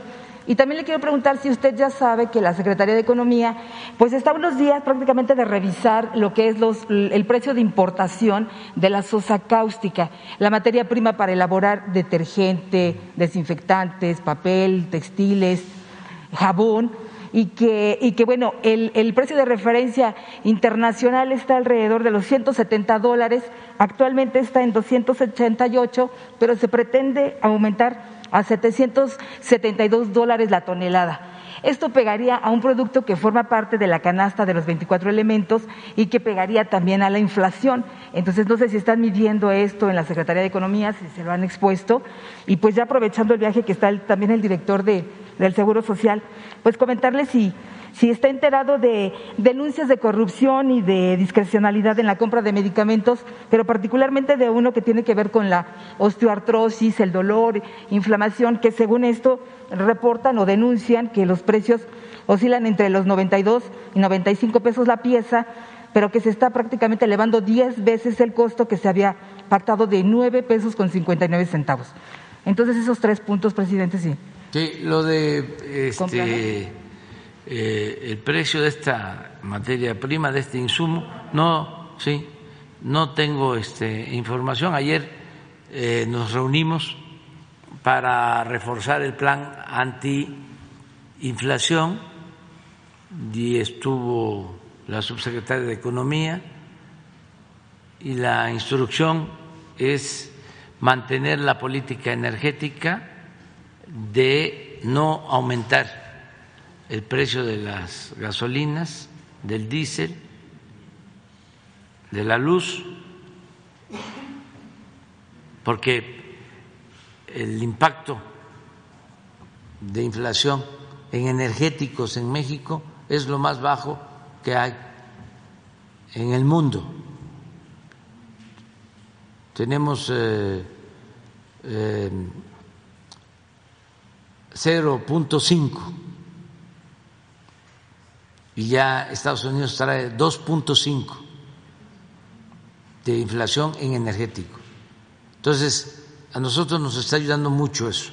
Entonces, se mantiene esa política. Lo segundo es una revisión de los alimentos del cuadro básico, perdón, de la canasta básica.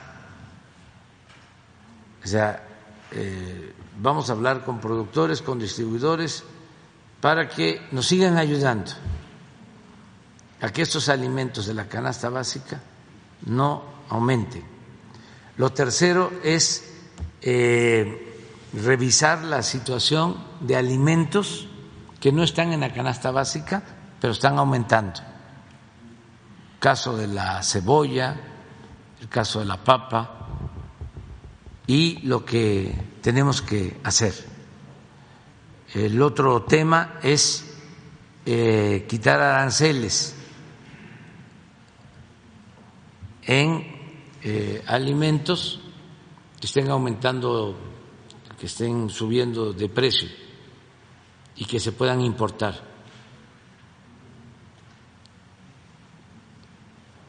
Eh, lo otro es una política de tarifas del transporte, que se van a, mantener y en algunos casos van a bajar. Transporte de mercancías. Pero esto lo vamos a, a ver, ya seguramente eh, Tatiana ya está tomando nota. Lo primero que planteaste fue... Ah, sí, ayer le hablé al secretario de Hacienda para que nos dieran una explicación. Han tenido un problema técnico y ya le urgí de que se resuelva, porque ya nuestros adversarios ya están imaginando con su mente este, cochambrosa eh, cosas que no son. Ya ven que, el, con todo respeto al león, el león cree que todos son peludos, ¿no? Este,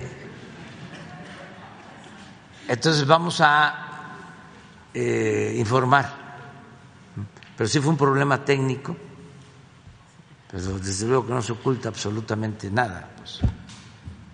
Además, ¿qué eh, caso tendría eh, tirar una página si luego se tiene que volver a establecer y cuántos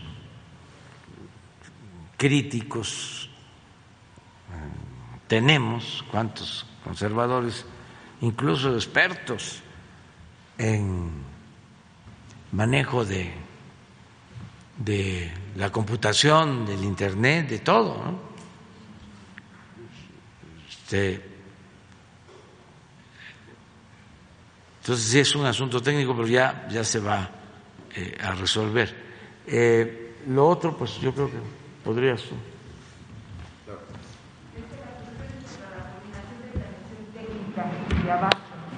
Sí, como ustedes saben, las, eh, los medicamentos que se adquieren en el seguro son de los contratos que hizo eh, la UNOPS y también otros contratos de INSABI. Solamente en algunos casos, cuando quedan desiertas o no se alcanza a cubrirla con suficiencia, es que se puede salir a una compra local, pero incluso eso puede ser en un estado. Nada más que no, no alcancé a escuchar cuál es la clave que señaló.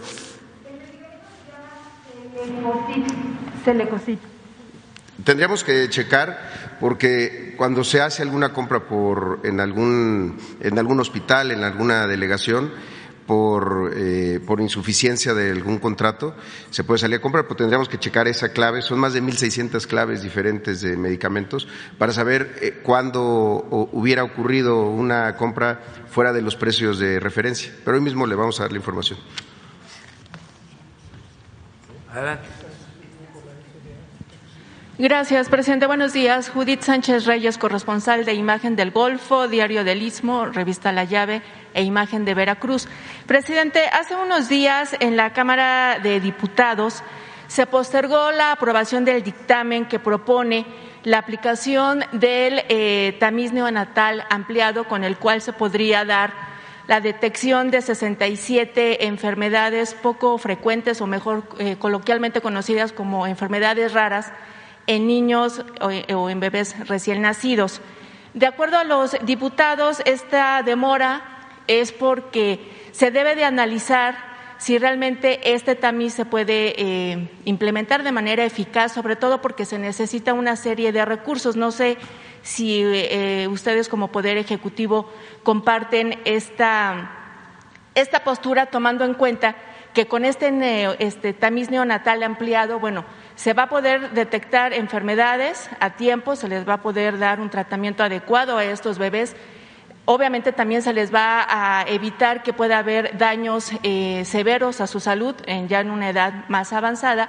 Y hablando ya en términos económicos, pues habría un ahorro para el gobierno justamente ¿no? para poder atacar ciertas enfermedades. No sé si usted esta información la pudieron plantear ayer, que fue la reunión de gabinete, y tomando en cuenta que está aquí el director del Seguro Social, quiero preguntarle, eh, en algunos estados como Veracruz recientemente se despenalizó el aborto por ciertas causales, reconociendo así pues el derecho sexual y reproductivo de las mujeres. Sin embargo, em, en algunas instituciones del Seguro Social han negado justamente este servicio eh, obviamente violando, digamos, este derecho ya garantizado en las constituciones locales de algunos estados. Quisiéramos saber eh, si hay alguna modificación a esta política. A ver. se prepara. Con mucho gusto. Y también aprovecho para complementar el tema del Celebrex. Eh, este medicamento que fue es un antiinflamatorio no esteroideo, se utiliza en múltiples eh, indicaciones, incluyendo las artritis y en particular la artritis reumatoide. Pero hace cerca de 10 años eh, fue sujeto de una alerta por parte de la FDA de Estados Unidos, junto con otro, el Roxicopsib, porque aumentan el riesgo cardiovascular. Se considera un fármaco potencialmente útil, pero su perfil de seguridad hoy no es el más conveniente y existen múltiples otras alternativas para este tipo de medicamentos. Esto es relevante porque las inquietudes que a veces surgen sobre falta de medicamentos a lo largo de todo este proceso de depuración que iniciamos en 2019, eh, primero con los antirretrovirales para el VIH, identificamos que en México había una gran cantidad de medicamentos, de claves, que eran completamente obsoletas algunas riesgosas para la salud, pero que habían permanecido ahí tanto en el compendio de insumos para la salud, antes llamado cuadro básico, como en los catálogos de compra, y que la razón por la que permanecían ahí es porque hay grupos de interés de comercializadores eh, en México que tienen justamente ese segmento del mercado de los medicamentos que ya no tienen patente, que tienen un posible consumo y que ejerciendo múltiples mecanismos de presión, eh, a veces en los medios de comunicación, a veces de manera directa, sobre todo a los gobiernos locales o a las oficinas de compra de las instituciones, lograban que se colara una y otra vez en la compra consolidada. Como se ha comentado aquí, incluso en el propio libro de A Medio Camino del señor presidente, tenemos un modelo de optimización que le llamamos la triple optimización, que ha logrado tener los mejores medicamentos, para la mayor cantidad de personas, potencialmente todas las personas que médicamente los pueden utilizar, y se logra concentrar el volumen y entonces obtenemos los mejores precios. Entonces es muy probable que este medicamento que usted eh, pregunta haya un grupo de interés que esté inquieto porque no se le asignó una compra que deseaba tener para obtener dinero. Lo menciono a propósito también de la pregunta sobre el tamiz metabólico ampliado, porque ahí también tenemos muy bien identificado el campo. Cuando empezó este gobierno, analizamos cuál era la práctica de tamiz metabólico en el país y descubrimos un fenómeno que vale la pena mencionar. En el sexenio pasado, a partir de 2015, apareció una compañía que no estaba registrada, no tenía experiencia de esto, una compañía eh, de laboratorios eh, de análisis clínicos que súbitamente fue registrada. Pocos meses después se le asignó a esta compañía, primero por licitación y posteriormente en años sucesivos hasta terminar el sexenio 2012-2018, un contrato de casi 300 millones de pesos anuales para que realizara tamiz metabólico para los seis metabolitos que están registrados como eh, en el cuadro del tamiz metabólico. Interesantemente, cuando empezamos a investigar sobre la calidad del desempeño de este laboratorio, pudimos documentar que no había claridad sobre la calidad con que se desempeñó este proceso durante todo ese periodo. 2014 eh, todavía fue el tamiz realizado en laboratorios públicos a partir de 2015 con esta fórmula muy popular en los sexenios neoliberales de servicios integrales o de subrogación de servicios, ocurrió este fenómeno. Cuando empezamos a eh, limpiar este proceso, nos encontramos múltiples grupos de interés empresarial, comercial, que lo que buscaban era mantener ese modelo de relación, las famosas asociaciones público-privadas y también estos servicios subrogados, pero además querían ampliar el tamiz y nos hablaban de 64 o hasta 87 eh, mm, pruebas que se pueden hacer. Estos grupos de interés han seguido operando, han estado en distintas, eh, buscando la puerta en distintas oficinas públicas y han llegado también al Congreso de la Unión y están hoy haciendo cabildeo a través de estos eh, personajes, cabilderos, nosotros los conocemos como coyotes, que están haciendo presión para que el Poder Legislativo haga una reforma a la Ley General de Salud y amplíe el número de pruebas que se pueden hacer. El sustento técnico es muy reducido, la visión que tienen de la salud pública es muy limitada y lo que han buscado es que se amplíe el margen de negocios sin tener un razonamiento claro. En términos generales, es obvio que entre más pruebas se hagan, más cosas se pueden detectar. Pero estamos hablando de que se trata de enfermedades, la enorme mayoría, sumamente raras, sumamente infrecuentes. Lo que no querría decir que no sean importantes algunas de ellas. Pero cuando pensamos en de qué enferman las personas mexicanas, incluyendo estos trastornos del metabolismo en el nacimiento, la representación de estos fenómenos es muy, muy limitada. La calidad técnica de las distintas pruebas existentes también es cuestionable en muchos de los casos y realmente la práctica de tamiz en general en el mundo se ha buscado racionalizar para aquellos fenómenos que pueden ser modificables cuando se detectan de manera oportuna. Hemos estado en muy buena relación, como la tenemos siempre, con el Congreso de la Unión y estas mesas de trabajo próximas, el próximo viernes va a haber una que convoca a la Comisión de Salud de la Cámara de Diputadas y Diputados y estaremos trabajando con nuestros expertos técnicos precisamente en esa mesa para comentar a detalle todos estos fundamentos. Pero la impresión que tenemos es, una vez más, se está pervirtiendo una aspiración legítima de protección de la salud por razones comerciales y esta es la agenda que se está persiguiendo detrás de la cortina. Gracias. ¿Y sobre el aborto? Sí. Gracias. Muchas gracias, señor presidente. Eh, esto es, es, una muy buena pregunta porque justo en el plan de salud para el bienestar que hemos estado implementando en coordinación y en trabajo en equipo con la Secretaría de, de Salud, en particular con el Centro Nacional de Equidad de Género y Salud Reproductiva, se ha buscado que en los hospitales de todo el país eh, existan las salas de eh, labor, parto y recuperación y que en ellas exista eh, toda la, la, capacitación y los insumos que se necesitan para cumplir con la NOM 046. La NOM 046 eh, garantiza el acceso a la interrupción legal del embarazo cuando hay casos de violencia sexual y esto tiene que estar justamente empatado con los códigos penales de cada, de cada entidad.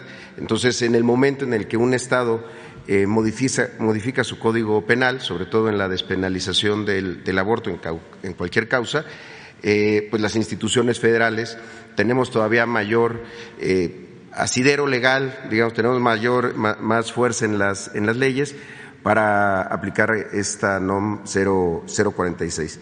Entonces, eh, eso es en lo que estamos todas las instituciones. Es muy clara eh, cuándo son los, los, casos en donde esta interrupción este, eh, ocurre, sobre todo en los casos de violación, de violación sexual.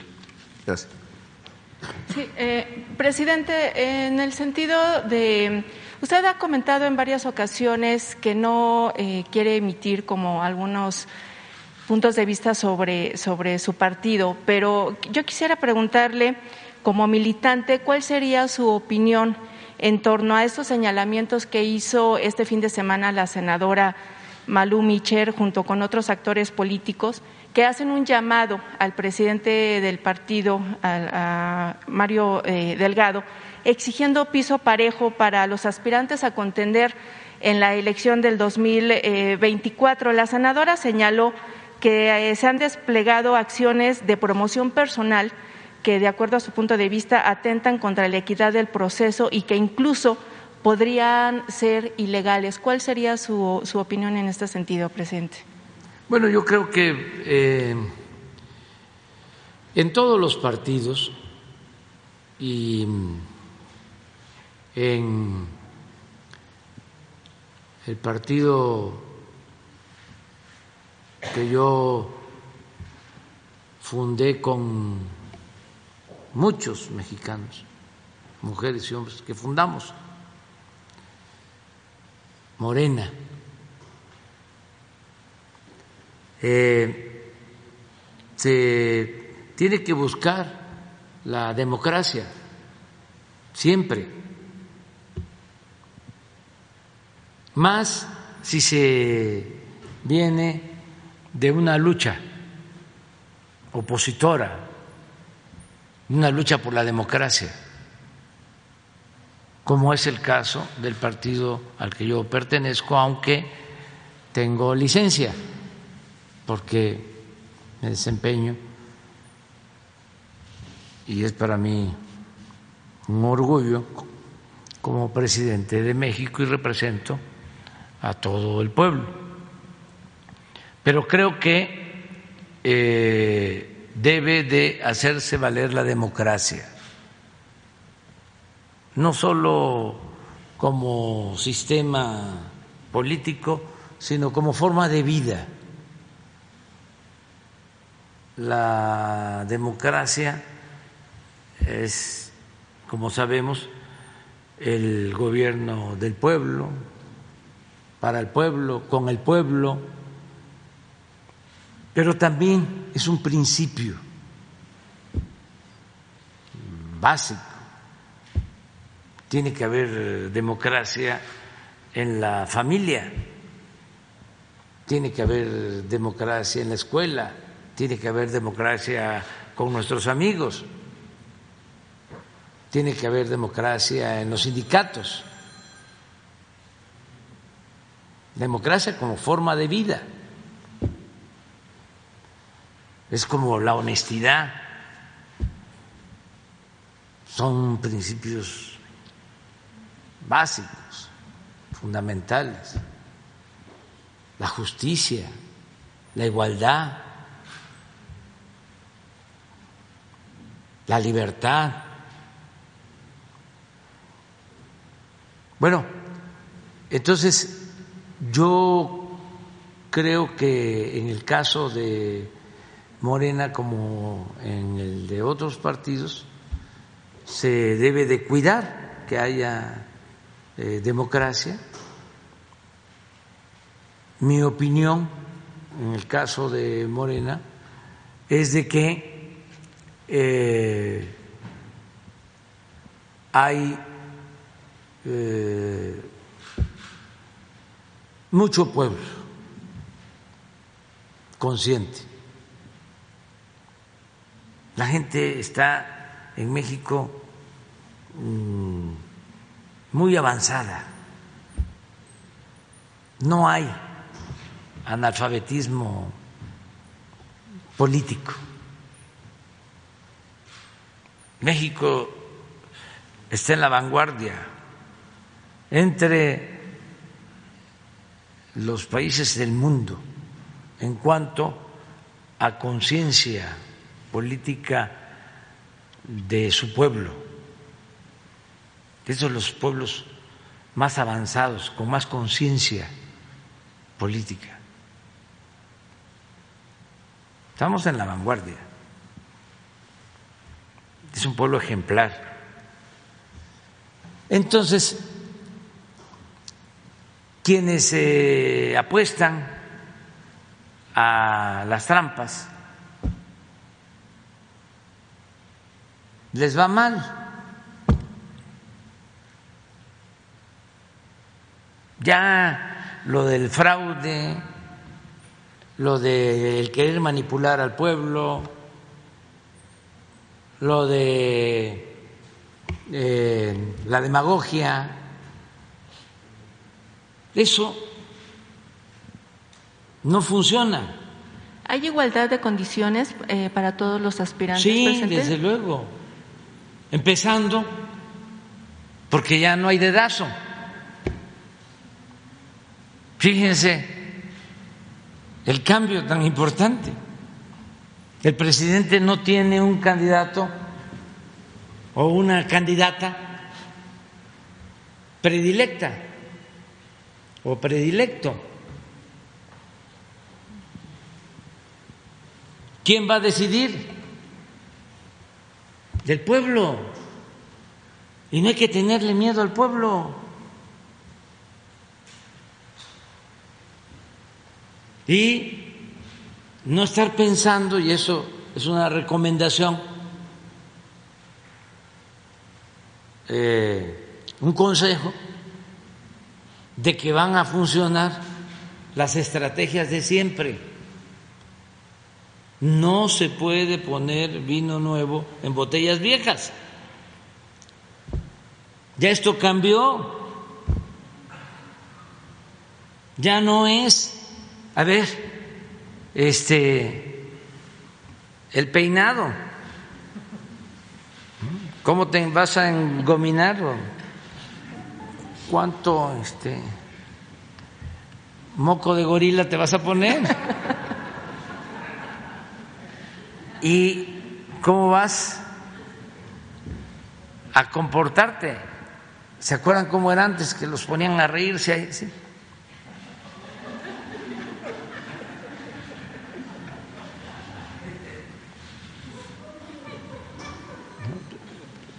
¿Sí? Y ayer hablábamos de eso, hasta nos pasaba este, a nosotros. De repente, eh, cuando se venía una campaña, yo recomendaba, vayan a ver a la gente, entreguenle un volante, pónganse sus tenis, un sombrero su morral y sus volantes y vayan casa por casa. Soy eh, fulano de tal y aspiro a esto y hay que cambiar este régimen corrupto y aquí te dejo este volante y a la otra casa y a la otra casa. Y me acuerdo que les decía yo, 150, 200 casas diarias. Pero no, como se puso de moda lo del Internet, todo era por aire, todo era lo mediático. Entonces vendían este paquetes de publicidad. Y sí, de repente yo eh, había alguien que quería ser candidato en Chihuahua y compraba un paquete de esos y me preguntaban por él en Yucatán del mismo movimiento, ¿no?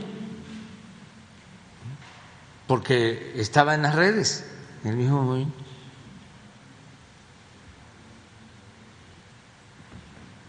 Llegaba a la elección 5%.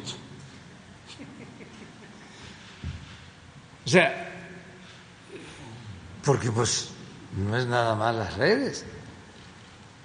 Eh, hay que tener comunicación con la gente y respetar al pueblo eh, yo cuando empecé como opositor, eh, nos tenían bloqueados y además era muy difícil porque en Tabasco no había tradición democrática. En otros estados ya habían participado opositores. En Tabasco dominaba un partido durante mucho tiempo y cuando salí de candidato a gobernador la primera vez, en el 88, pues no había antecedentes y hasta se pensaba de que era ilegal Le agradezco mucho a un señor, Jesús Sevilla Zurita, hablé de él, que tenía un programa de radio, todavía existe, telereportaje, lo tienen los hijos, porque me daba entrevistas, me dio una o dos entrevistas, y con eso, pues eh, como era un programa muy escuchado, pues la gente eh, entendía de que era legal que yo fuese opositor, que yo fuese candidato opositor, porque no habían este, eh, esas eh, manifestaciones opositoras, era un, un solo partido. Y sí había cierto temor, pues a que nos agredieran en los pueblos no era para que la gente se sumara, sino para que se considerara de que era un asunto permitido, legal, porque acuérdense cómo era antes. Las leyes se respetaban en la forma, pero se violaban en el fondo. La Constitución decía una cosa y se hacía otra esa simulación la heredamos del porfiriato, ni la revolución pudo con esa simulación. Entonces, eh, llegábamos a los pueblos y de todas maneras, pues había temor y amenazas y nos reuníamos con cinco, con diez, con quince y a veces todo el día. Me habían prestado un carro, iba yo con un compañero, Chuy Falcón, y yo era el candidato, ¿no? un solo carro. Y atrás también nos ayudaba venían como tres o cuatro de lo que la policía federal, ¿cómo se llamaba? El CISEN, no se llamaba de otra manera, sí, sí, gobernación, la policía de seguridad del municipio, hasta nos ayudaba porque parecía, ¿no?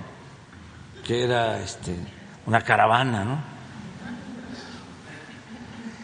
Y no éramos nada más nosotros. Todos los hay fotógrafos, pero para tomarnos fotos de, los de, de, espionaje. De ahí se acercaba la gente y 5, 10, 15, 20 y todo. Entonces, eh, pensábamos Después se levantó el movimiento, porque así es esto, la perseverancia. Llegábamos a los pueblos, me acuerdo, Pino Suárez en Jonuta, llegué una vez, uno, ahí debe de estar todavía nuestro compañero, ya este veterano como yo. Este, volví a ir él mismo. y así. Este, era muy difícil, igual en, la zona de la Chontalpa, lo mismo, uno, dos, tres. Eh, había un compañero Galileo ya falleció Galileo, ya grande. Y a él le tocó todo el proceso de cuando nadie quería ser candidato, porque había miedo. Nos costaba el que aceptaran ser candidatos. Cuando empezamos, de una vez me escribió porque era muy, muy ingenioso me mandaba cartas de ahí de Jonuta. Dice, ¿se acuerda, licenciado, cuando empezamos? Que nadie quería ser candidato. Ahora hasta se pelean. Como ya le salió carne al hueso.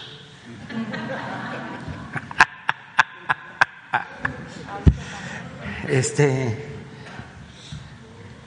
pero ¿qué hacíamos? ¿Qué hacía? Eh, con mis volantes me ponía en la parada Villahermosa, en el camión de los urbanos, y le pedía yo eh, permiso al chofer y me dejaba. Y ahí, que venía la gente sentada en el camión, hablaba rápido. Este, que había que cambiar, que teníamos que lograr la justicia y acabar con la corrupción. Y ya entregaba yo el volante y me bajaba por la puerta de atrás, ¿se acuerdan de los camiones que tienen? Y de nuevo, otro. Pues así, como 400 o 500. Hablaba yo en un día para sacarle este provecho. Eh, y sí visitar las comunidades, pero también esto otro. Eh, eso es lo que se tiene que hacer ahora, no tanto de esa manera, ya hay otras formas. Y que este, tengan confianza de que no hay eh, dados cargados, no hay cartas marcadas. Bien. Eh, es que es muy interesante este tema, porque fue tanta la subcultura antidemocrática que todavía en nuestro movimiento están esperando una señal. Me das oportunidad de hablar de esto. No va a haber señal. La señal la va a dar la gente. Y es muy sencillo. Eh, en el caso de los candidatos a la presidencia, encuesta.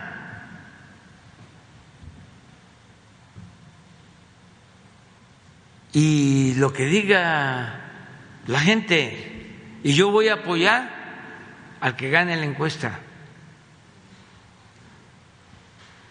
Y también eh, cuando se habla de que no hay piso parejo, eso es un menosprecio a la gente. Porque ya nadie se deja manipular. Que no se use eso como excusa.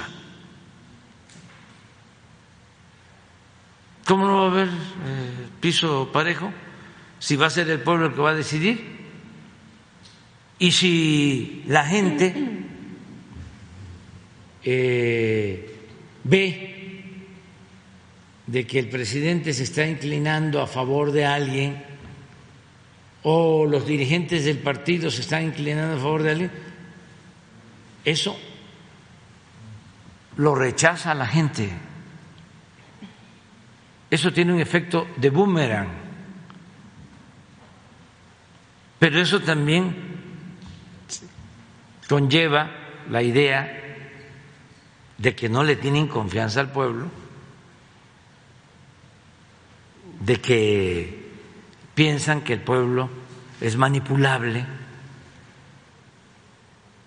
Pues no, ya esto cambió. Hay eh, fraudes que se han cometido últimamente, no les han alcanzado, no les han servido No puedo yo hablar de casos específicos, pero la gente está muy consciente, mucho, muy consciente, y lo mismo, este, darle toda la confianza a los ciudadanos. Hay la democracia indígena de Oaxaca, que también es interesantísimo. En Oaxaca, para elegir a las autoridades de usos y costumbres, pues nadie hace campaña. Es más, el que hace campaña no sale, es mal visto. Si no es una asamblea y la gente dice, a ti te toca dar servicio, o si eh, el que tiene que dar servicio está en Nueva York o está en Los Ángeles, tiene que ir a dar servicio. Y no cobran.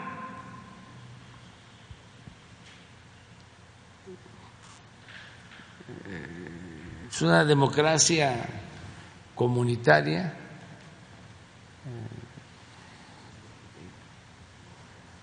casi perfecta.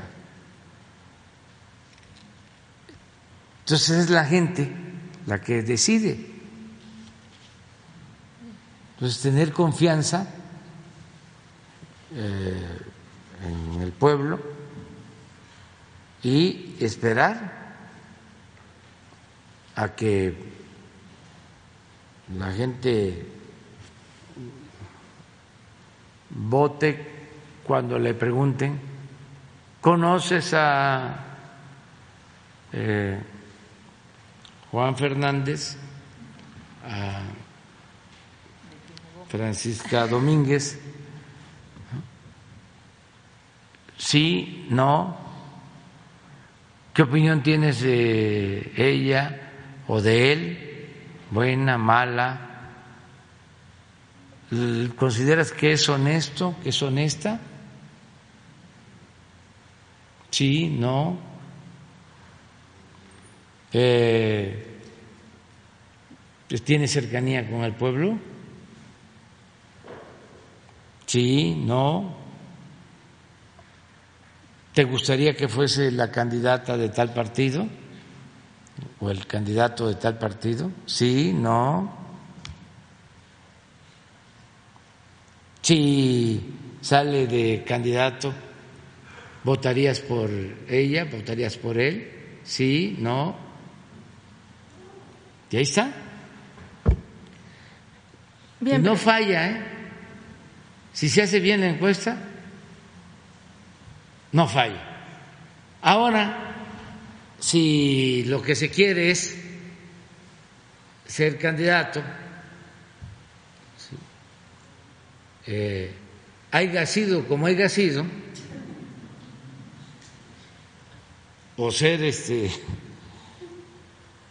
gobernador o presidente haya sido como haya sido, pues entonces fraude, ¿no? Pero no, eh, y también lo otro, no salí yo, no hay democracia.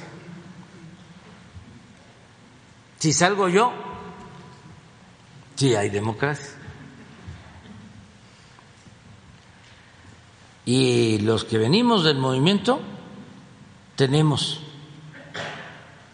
que tener muy en cuenta que no luchamos por cargos, luchamos por principios, por ideales y que el poder solo tiene sentido y se convierte en virtud cuando se pone al servicio de los demás. Y ayer hablábamos de eso. Quien no le tiene amor al pueblo no sirve ni para la política ni para el periodismo Bien, presidente. Eh, finalmente quiero plantearle un caso. Hace un mes el señor Moisés Álvarez Pérez fue detenido por la Interpol en el puerto de Veracruz, acusado de un homicidio eh, ocurrido en el estado de Texas en el 2009. Sin embargo, bueno, este señor que es de origen eh, humilde y además de oficio albañil, nunca ha salido de México ni siquiera en calidad de indocumentado. El error de esta detención se da porque el nombre del supuesto homicida es Moisés Pérez Álvarez, o sea, hay una inversión en los eh, apellidos. A pesar de este error, el señor Moisés Álvarez Pérez se encuentra ya recluido en el reclusorio sur de esta Ciudad de México. Ha estado incomunicado en este mes. Eh, la esposa, la señora Janet Gamboa Romero, comenta que en la Fiscalía de Veracruz le comentaron que la Interpol llega aquí al país, hace eh, uso de las instalaciones para obviamente buscar a estos fugitivos, a estas personas que tienen cuentas pendientes en, Estados Unidos, hacen la detención, se van sin dar ninguna explicación. Em, en este sentido, presente preguntarle, cuando se dan este tipo de detenciones, ¿a qué instancias la Interpol, o sea, estos organismos intergubernamentales extranjeros, le dan cuentas a las autoridades mexicanas y, sobre todo, preguntar también qué dependencias podrían intervenir en este caso, pues, porque obviamente pues este señor está recluido sin que haya cometido un delito y es confundido con otra persona. Hoy mismo, Rosa Isela Rodríguez. ¿Ella se podría poner en contacto con la hoy, familia? Hoy y si es como lo planteas, este, y además podemos eh, investigarlo pronto, de inmediato, tiene que quedar en libertad. Y acerca del procedimiento de las agencias que intervienen, hay un protocolo que tiene que ver con relaciones exteriores, este que se permite pues, cuando están buscando pues eh, alguien que cometió un delito en otro país con la participación de la fiscalía eh, de, de, México. Pero este aquí lo importante es que si es una injusticia de inmediato se resuelve Buen día, presidente. Carlos Domínguez de MCB Noticias de Playa del Carmen y Nación 14. Comentarles sobre una serie de acontecimientos que se vivieron este fin de semana en Playa del Carmen, Quintana Roo, sobre todo en el estado de Quintana Roo, presidente, eh, donde en un operativo en conjunto, eh, fuerzas de seguridad, la Marina detuvieron a un presunto eh, líder de una eh, banda que opera en la región. Eh, como consecuencia de esto, el sábado pues, hubo un tiroteo en la Quinta Avenida eh, a pleno día frente a turistas, locatarios, en fin, ciudadanos en general. Probablemente a consecuencia de esto, las fuerzas de seguridad detuvieron a siete presuntos este, delincuentes más que tuvieron que ver con estos hechos y hasta ahí llegó, no se sabe nada más de esto.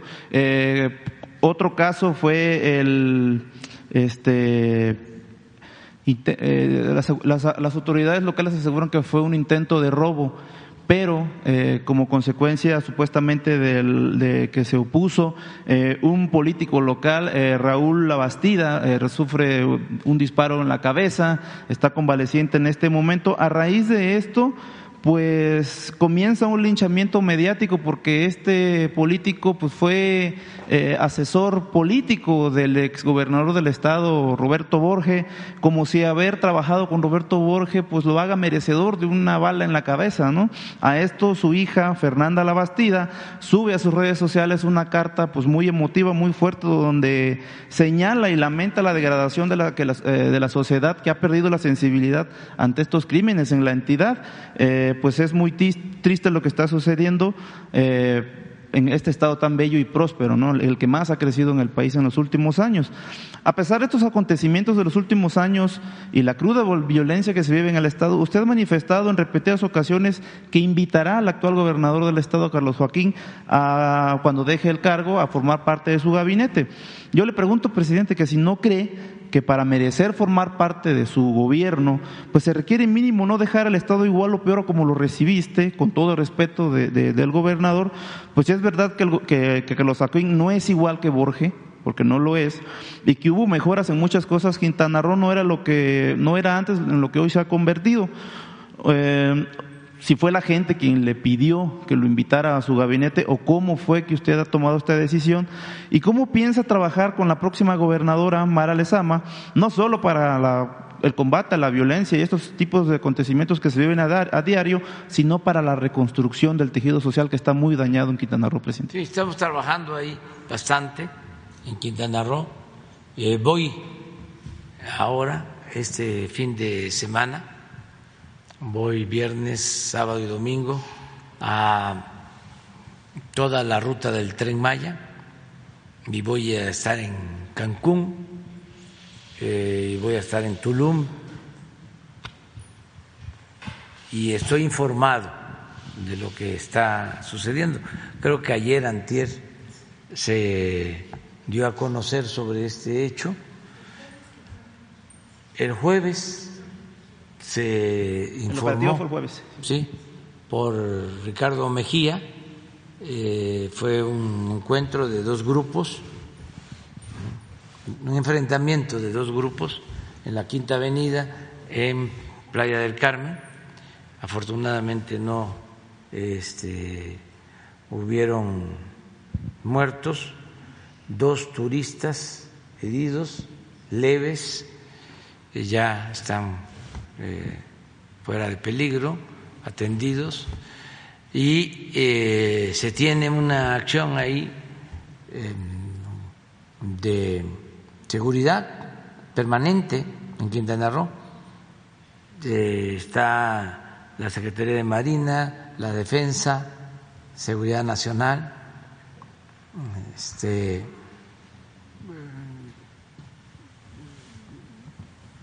estamos trabajando con el, gobierno del Estado y con los gobiernos municipales.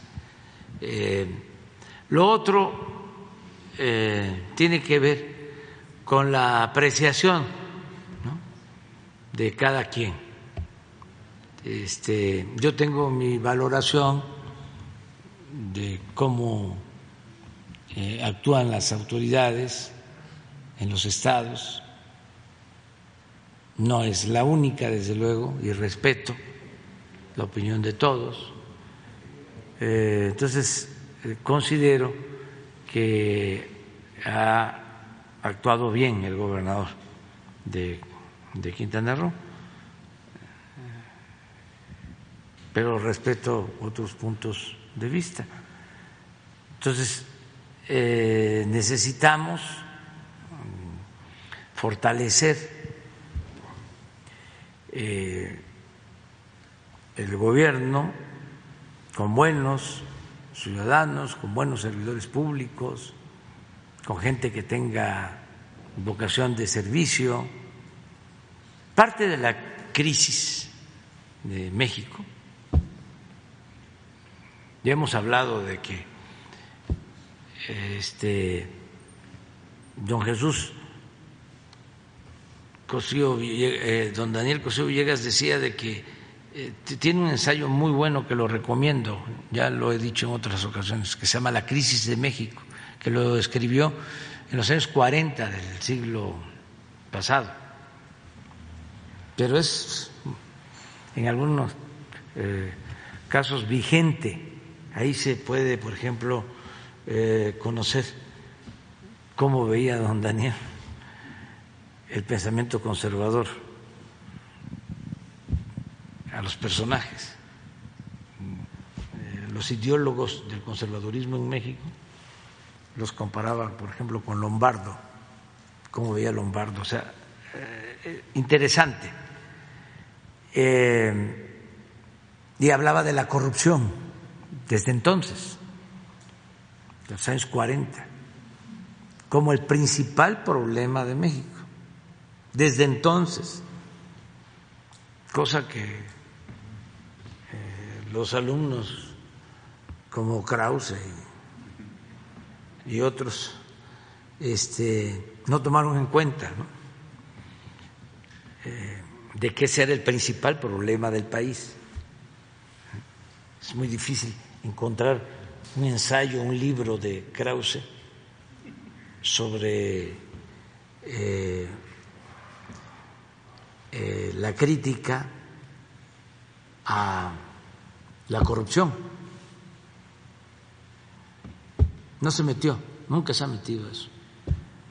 Por cierto, acaba de declarar de que este cómo es que yo eh, le digo a Larraqui que es hitleriano y por qué no toma en cuenta a que es más que un agravio decirle a alguien de la comunidad judía de que es eh, hitleriano. Yo tengo muy buena relación con todos los miembros de la comunidad judía. Eh, tengo hasta admiración por ellos.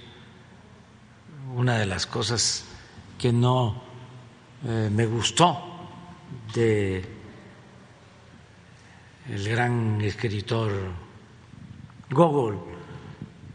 Fue su libro de Taras Bulba, porque es una crítica, o sea, es la recreación de una tortura a un eh, ser humano, a un judío, este,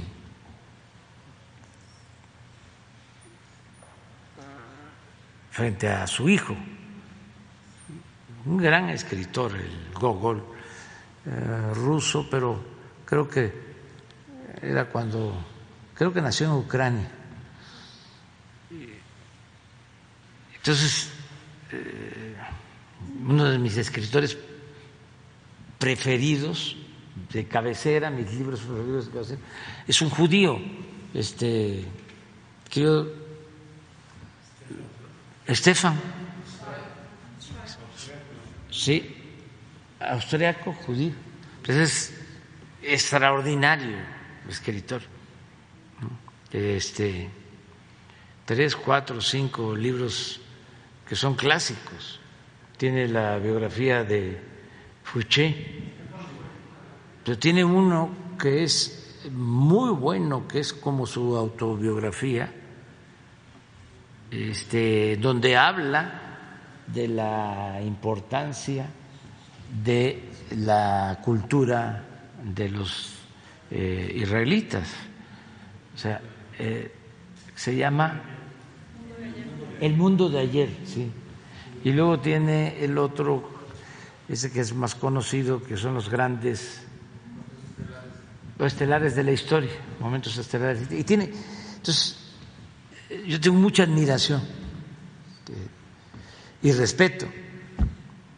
Pero yo le diría a Krause que si no vio él a eh, Alasraqui comparándome con Hitler y con Stalin y con Mussolini. Este, Mussolini, que si no lo vio él y que pues él sí me puede decir hitleriano y yo no, le puedo decir hitleriano. ¿Y quién es más hitleriano? Que eso es del fondo.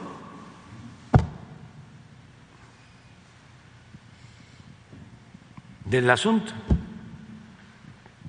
Pero bueno, regresando este, a lo que planteas, eh, la decadencia de México, que no es crisis, no es lo que decía don Daniel, la crisis de México se llama su ensayo, yo digo que eh, lo que padecíamos era más que una crisis, era una decadencia, porque no solo tenía que ver con un ámbito de la vida pública, sino con todos. Es un proceso, o fue un proceso eh, de degradación progresivo que tuvo que ver con lo económico, con lo social, con lo político, con lo moral, con todo. Una decadencia. Por eso se necesitaba una transformación. Frenar, cortar de tajo eso. Eh, iniciar una eh, etapa nueva, inaugurar una etapa nueva en la vida pública del país. Por eso la transformación. Y afortunadamente ahí vamos, porque lo hemos logrado entre todos de manera pacífica, sin violencia. Entonces, parte de esa crisis eh, tuvo que ver con la pérdida de mística del político, del servidor público. Todavía ah, hasta hace algunas décadas se decía que había políticos, se usaba un término muy peculiar, decía, tiene emoción social. Pero con el neoliberalismo se acabó la emoción social. No quedó nada. ¿Cómo se acabó también la eh, movilidad social? Es otra de las características de la decadencia. Antes, muchos de mi generación pues eh, tuvimos oportunidad de salir adelante y se podía con el estudio, con el trabajo, ascender en la escala social. A partir de la política neoliberal se canceló esa posibilidad, se terminó la movilidad social, solo quedó como posibilidad la migración. En la economía que quedó como opción lo que se llama la economía informal. ¿Y qué quedó también de esa decadencia? El de eh, tomar los caminos de la delincuencia, de las conductas antisociales. Entonces, en lo político, también afectó porque eh, no había ideales, no había principios, no había convicciones, mucho menos amor al pueblo, era colarse, entre comillas, encaramarse en los cargos públicos, sin escrúpulos morales. Y también ser lambiscón y someterse. Entonces, por ejemplo, con lo de la imposición de la política neoliberal, ¿dónde están los economistas con dimensión social? ¿Dónde quedaron? ¿No saben cuánto me cuesta decir, a ver, ¿a dónde encuentro un economista? ¿A quién propongo para el Banco de México? Si además,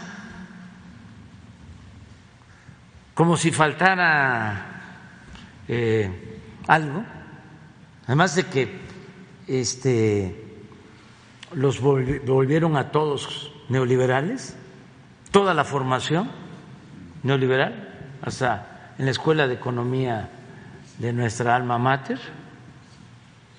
Este, además de eso, eh, para ser eh, gobernador o vicegobernador en el Banco de México, necesitas tener experiencia en asuntos financieros. Es decir, eh, tienes que haber pasado primero por los bancos.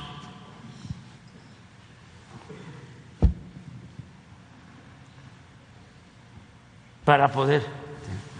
Luego, en muchos otros casos, los abogados, lo mismo, ¿dónde está el abogado especialista en eh, la defensa de la Constitución? Eh, el abogado eh, especialista en lo agrario, en lo laboral, ya no existe. Puro fiscalista, penalista.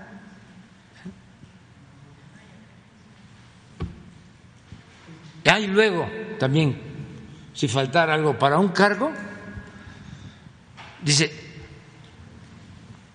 con un mínimo de 10 años de experiencia. Ya de 10 años de experiencia, un abogado, ay, nanita. porque uno que está saliendo viene fresco, con ganas de aplicar la ley y de que al margen de la ley nada y por encima de la ley nadie, ¿no? Pero ya después de 10 años, en un régimen corrupto,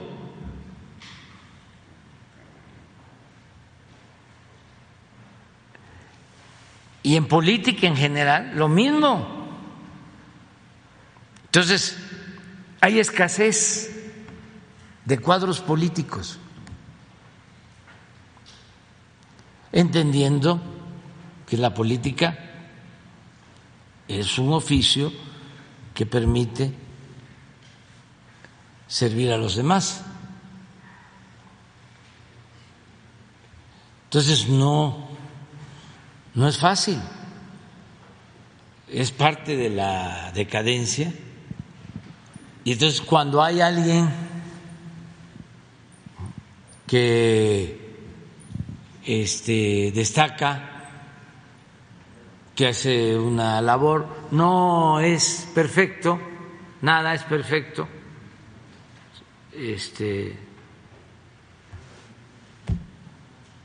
no somos perfectos. Presidente, en este caso Carlos Joaquín es un buen cuadro político a pesar de sí, todo. Sí, es buen cuadro político. O sea, porque este Además es una crisis mundial, ¿eh? que tampoco es como este, como Santana que los quería traer de, de Suiza. no, eh, eh, es una crisis, es una decadencia mundial. ¿eh? Entonces, hay que buscar a los mejores. Luego también hay otro fenómeno. Hay mucha gente que reúnen las condiciones. Son inteligentes, son honestos, son trabajadores, eh,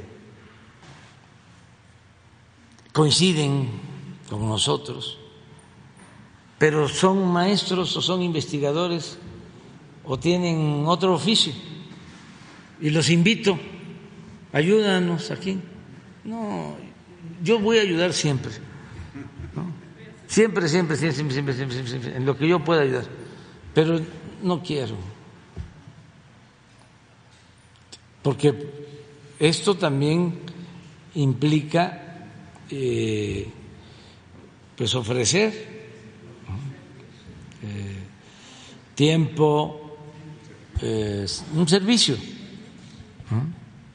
y no todos, pero sí lo mejor que tenemos en México, independientemente de banderías partidistas, lo vamos a, seguir eh, eh, llamando, convocando a, los eh, que nos puedan ayudar, mujeres y hombres. Vamos a continuar con eso, este, porque se necesita. Necesitamos apoyo, necesitamos mucho apoyo. Ya tenemos mucho apoyo del pueblo, muchísimo. La gente nos ayuda muchísimo mucho, mucho, estando pendiente, por ejemplo, de todo lo que se hace. A mí me informan de todo, pero necesitamos también buenos servidores públicos. Cambiando de tema, eh, pasado 6 de este mes, 6 de junio, de julio, perdón, eh, se llevó a cabo en Monterrey, Nuevo León, la detención de eh, Octavio Leal Moncada, el denominado líder de la columna armada Pedro J. Méndez en Tamaulipas, que controlaba varios municipios desde hace muchísimos años con decenas de órdenes de aprehensión.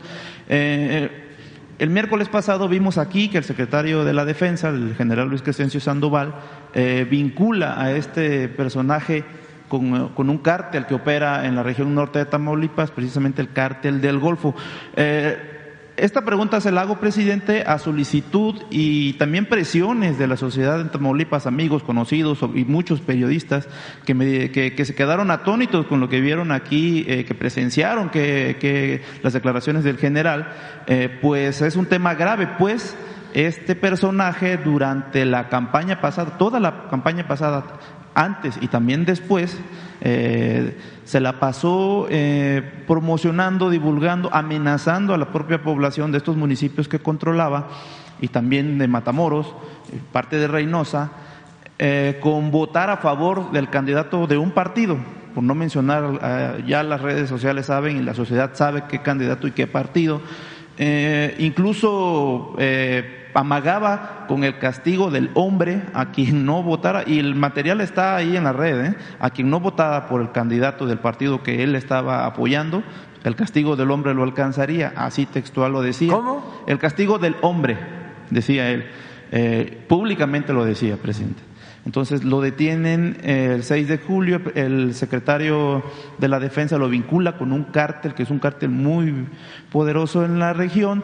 Entonces, a raíz de estos probables vínculos, pues pasa la elección, gana el, candidato al que él estaba apoyando. Eh, eh, la otra parte, perdedora en este caso, impugna la elección por estos temas y exentas de lo que decida la autoridad electoral, siempre es importante aprovechar estos espacios que usted da para conocer su opinión sobre estos temas presentes. Entonces le pregunto, pues, ¿qué opina de, de, estos probables vínculos entre un candidato de un partido con un operador de un cártel que opera en la región y que se vio pues beneficiado probablemente por esto, presidente. Hay que ver esto este, bien. Eh, si el general eh, lo mencionó es porque tiene algunos elementos. Sin embargo, quien va a determinarlo es el juez, o es el Poder Judicial.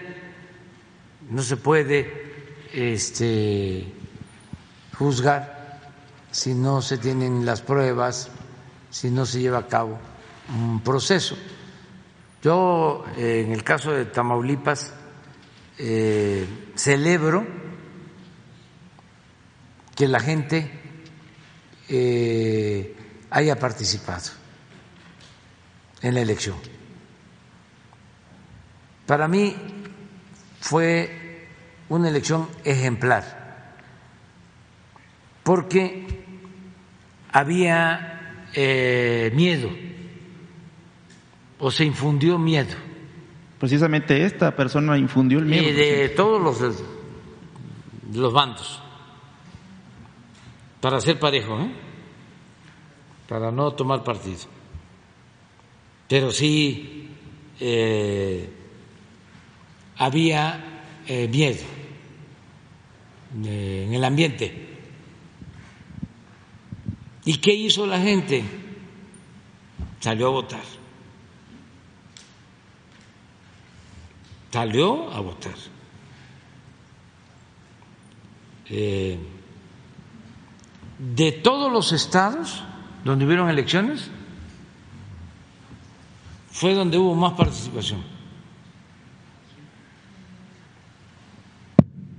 Y eso lo celebro, porque siempre he sostenido que se hacen los fraudes cuando la gente no sale a votar.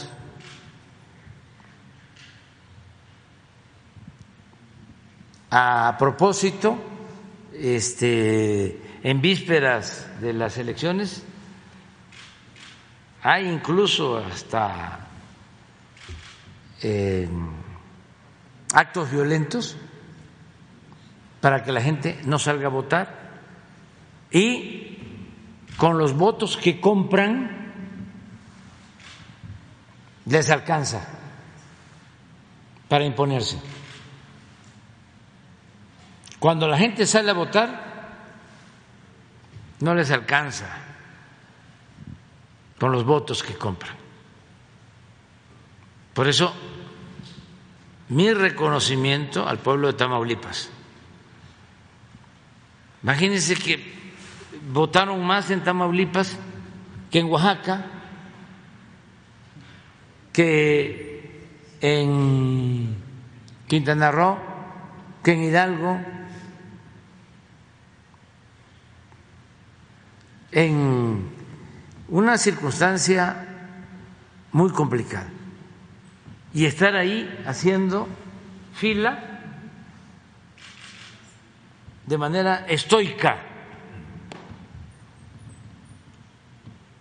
Si me dicen quiénes son los más demócratas de los últimos meses en México, por sus hechos. Le digo los tamaulipecos. Me quito el sombrero. Lo demás ya es otro asunto. Sí, eso ya lo resolverá el Tribunal Electoral eh, consideración. Pero siempre es importante su opinión al respecto, presidente. Sí, pues mi opinión es esa, de que celebro el que la gente haya decidido de manera democrática y que no haya habido violencia. También eso fue muy importante.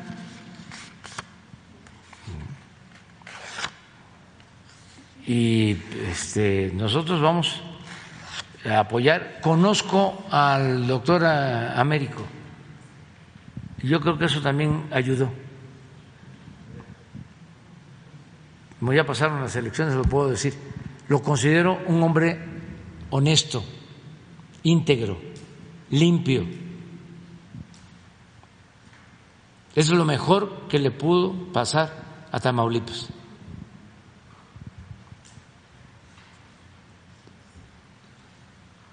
Es una gente buena, de muy buen corazón. Y miren, en todo, en todo, en todo, en todo, en todo, todo, todo, todo. El que es bueno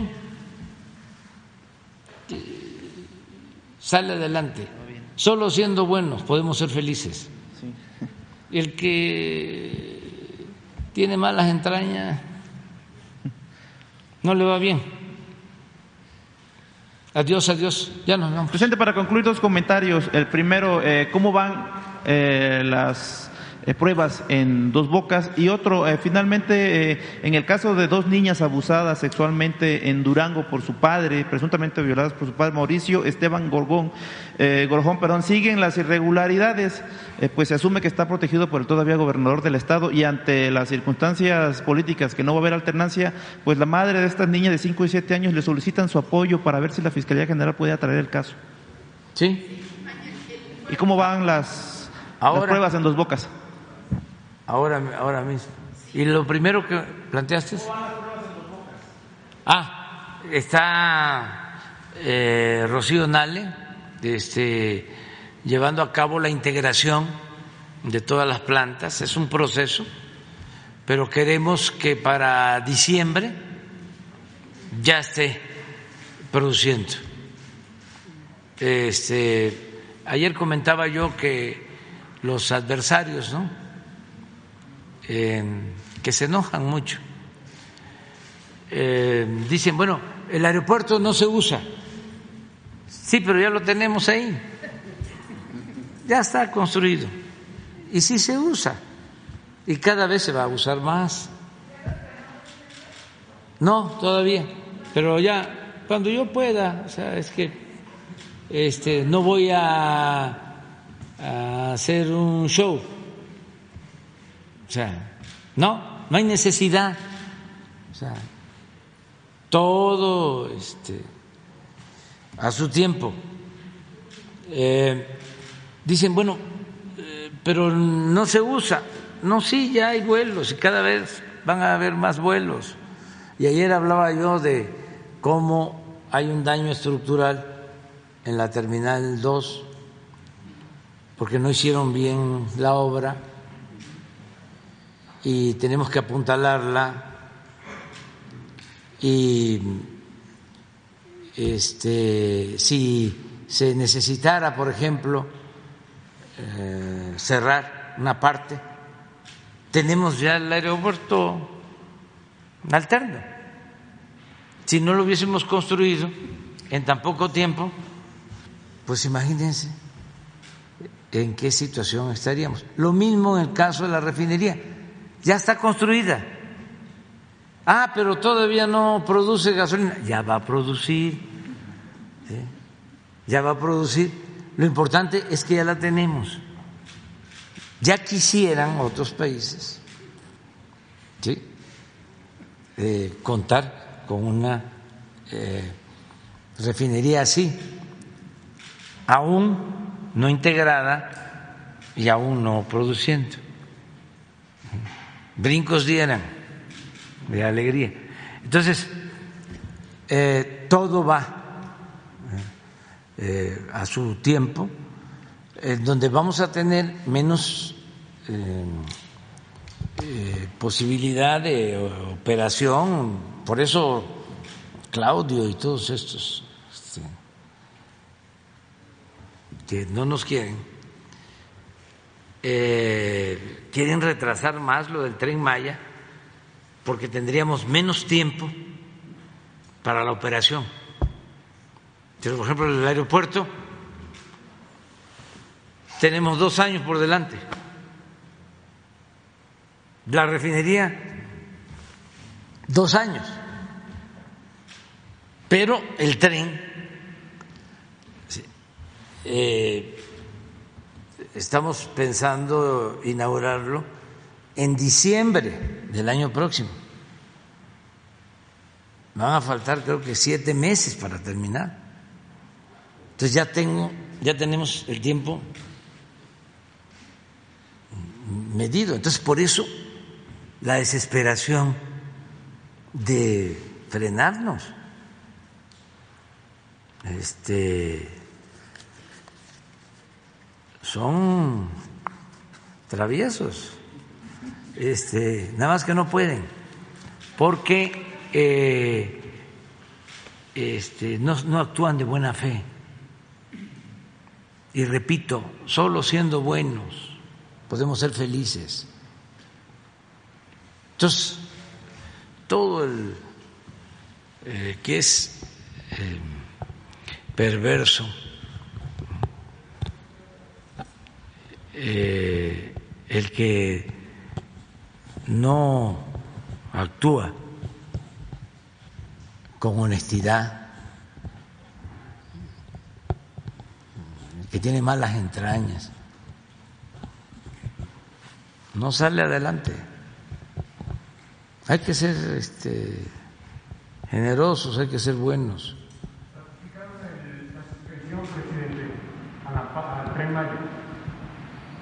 Sí, pero ya el tramo este ya es de seguridad nacional. No tiene ningún efecto. O sea, este, y la verdad, ¿qué eh, ganas tienen de parar el tren? Y van a terminar subiéndose el tren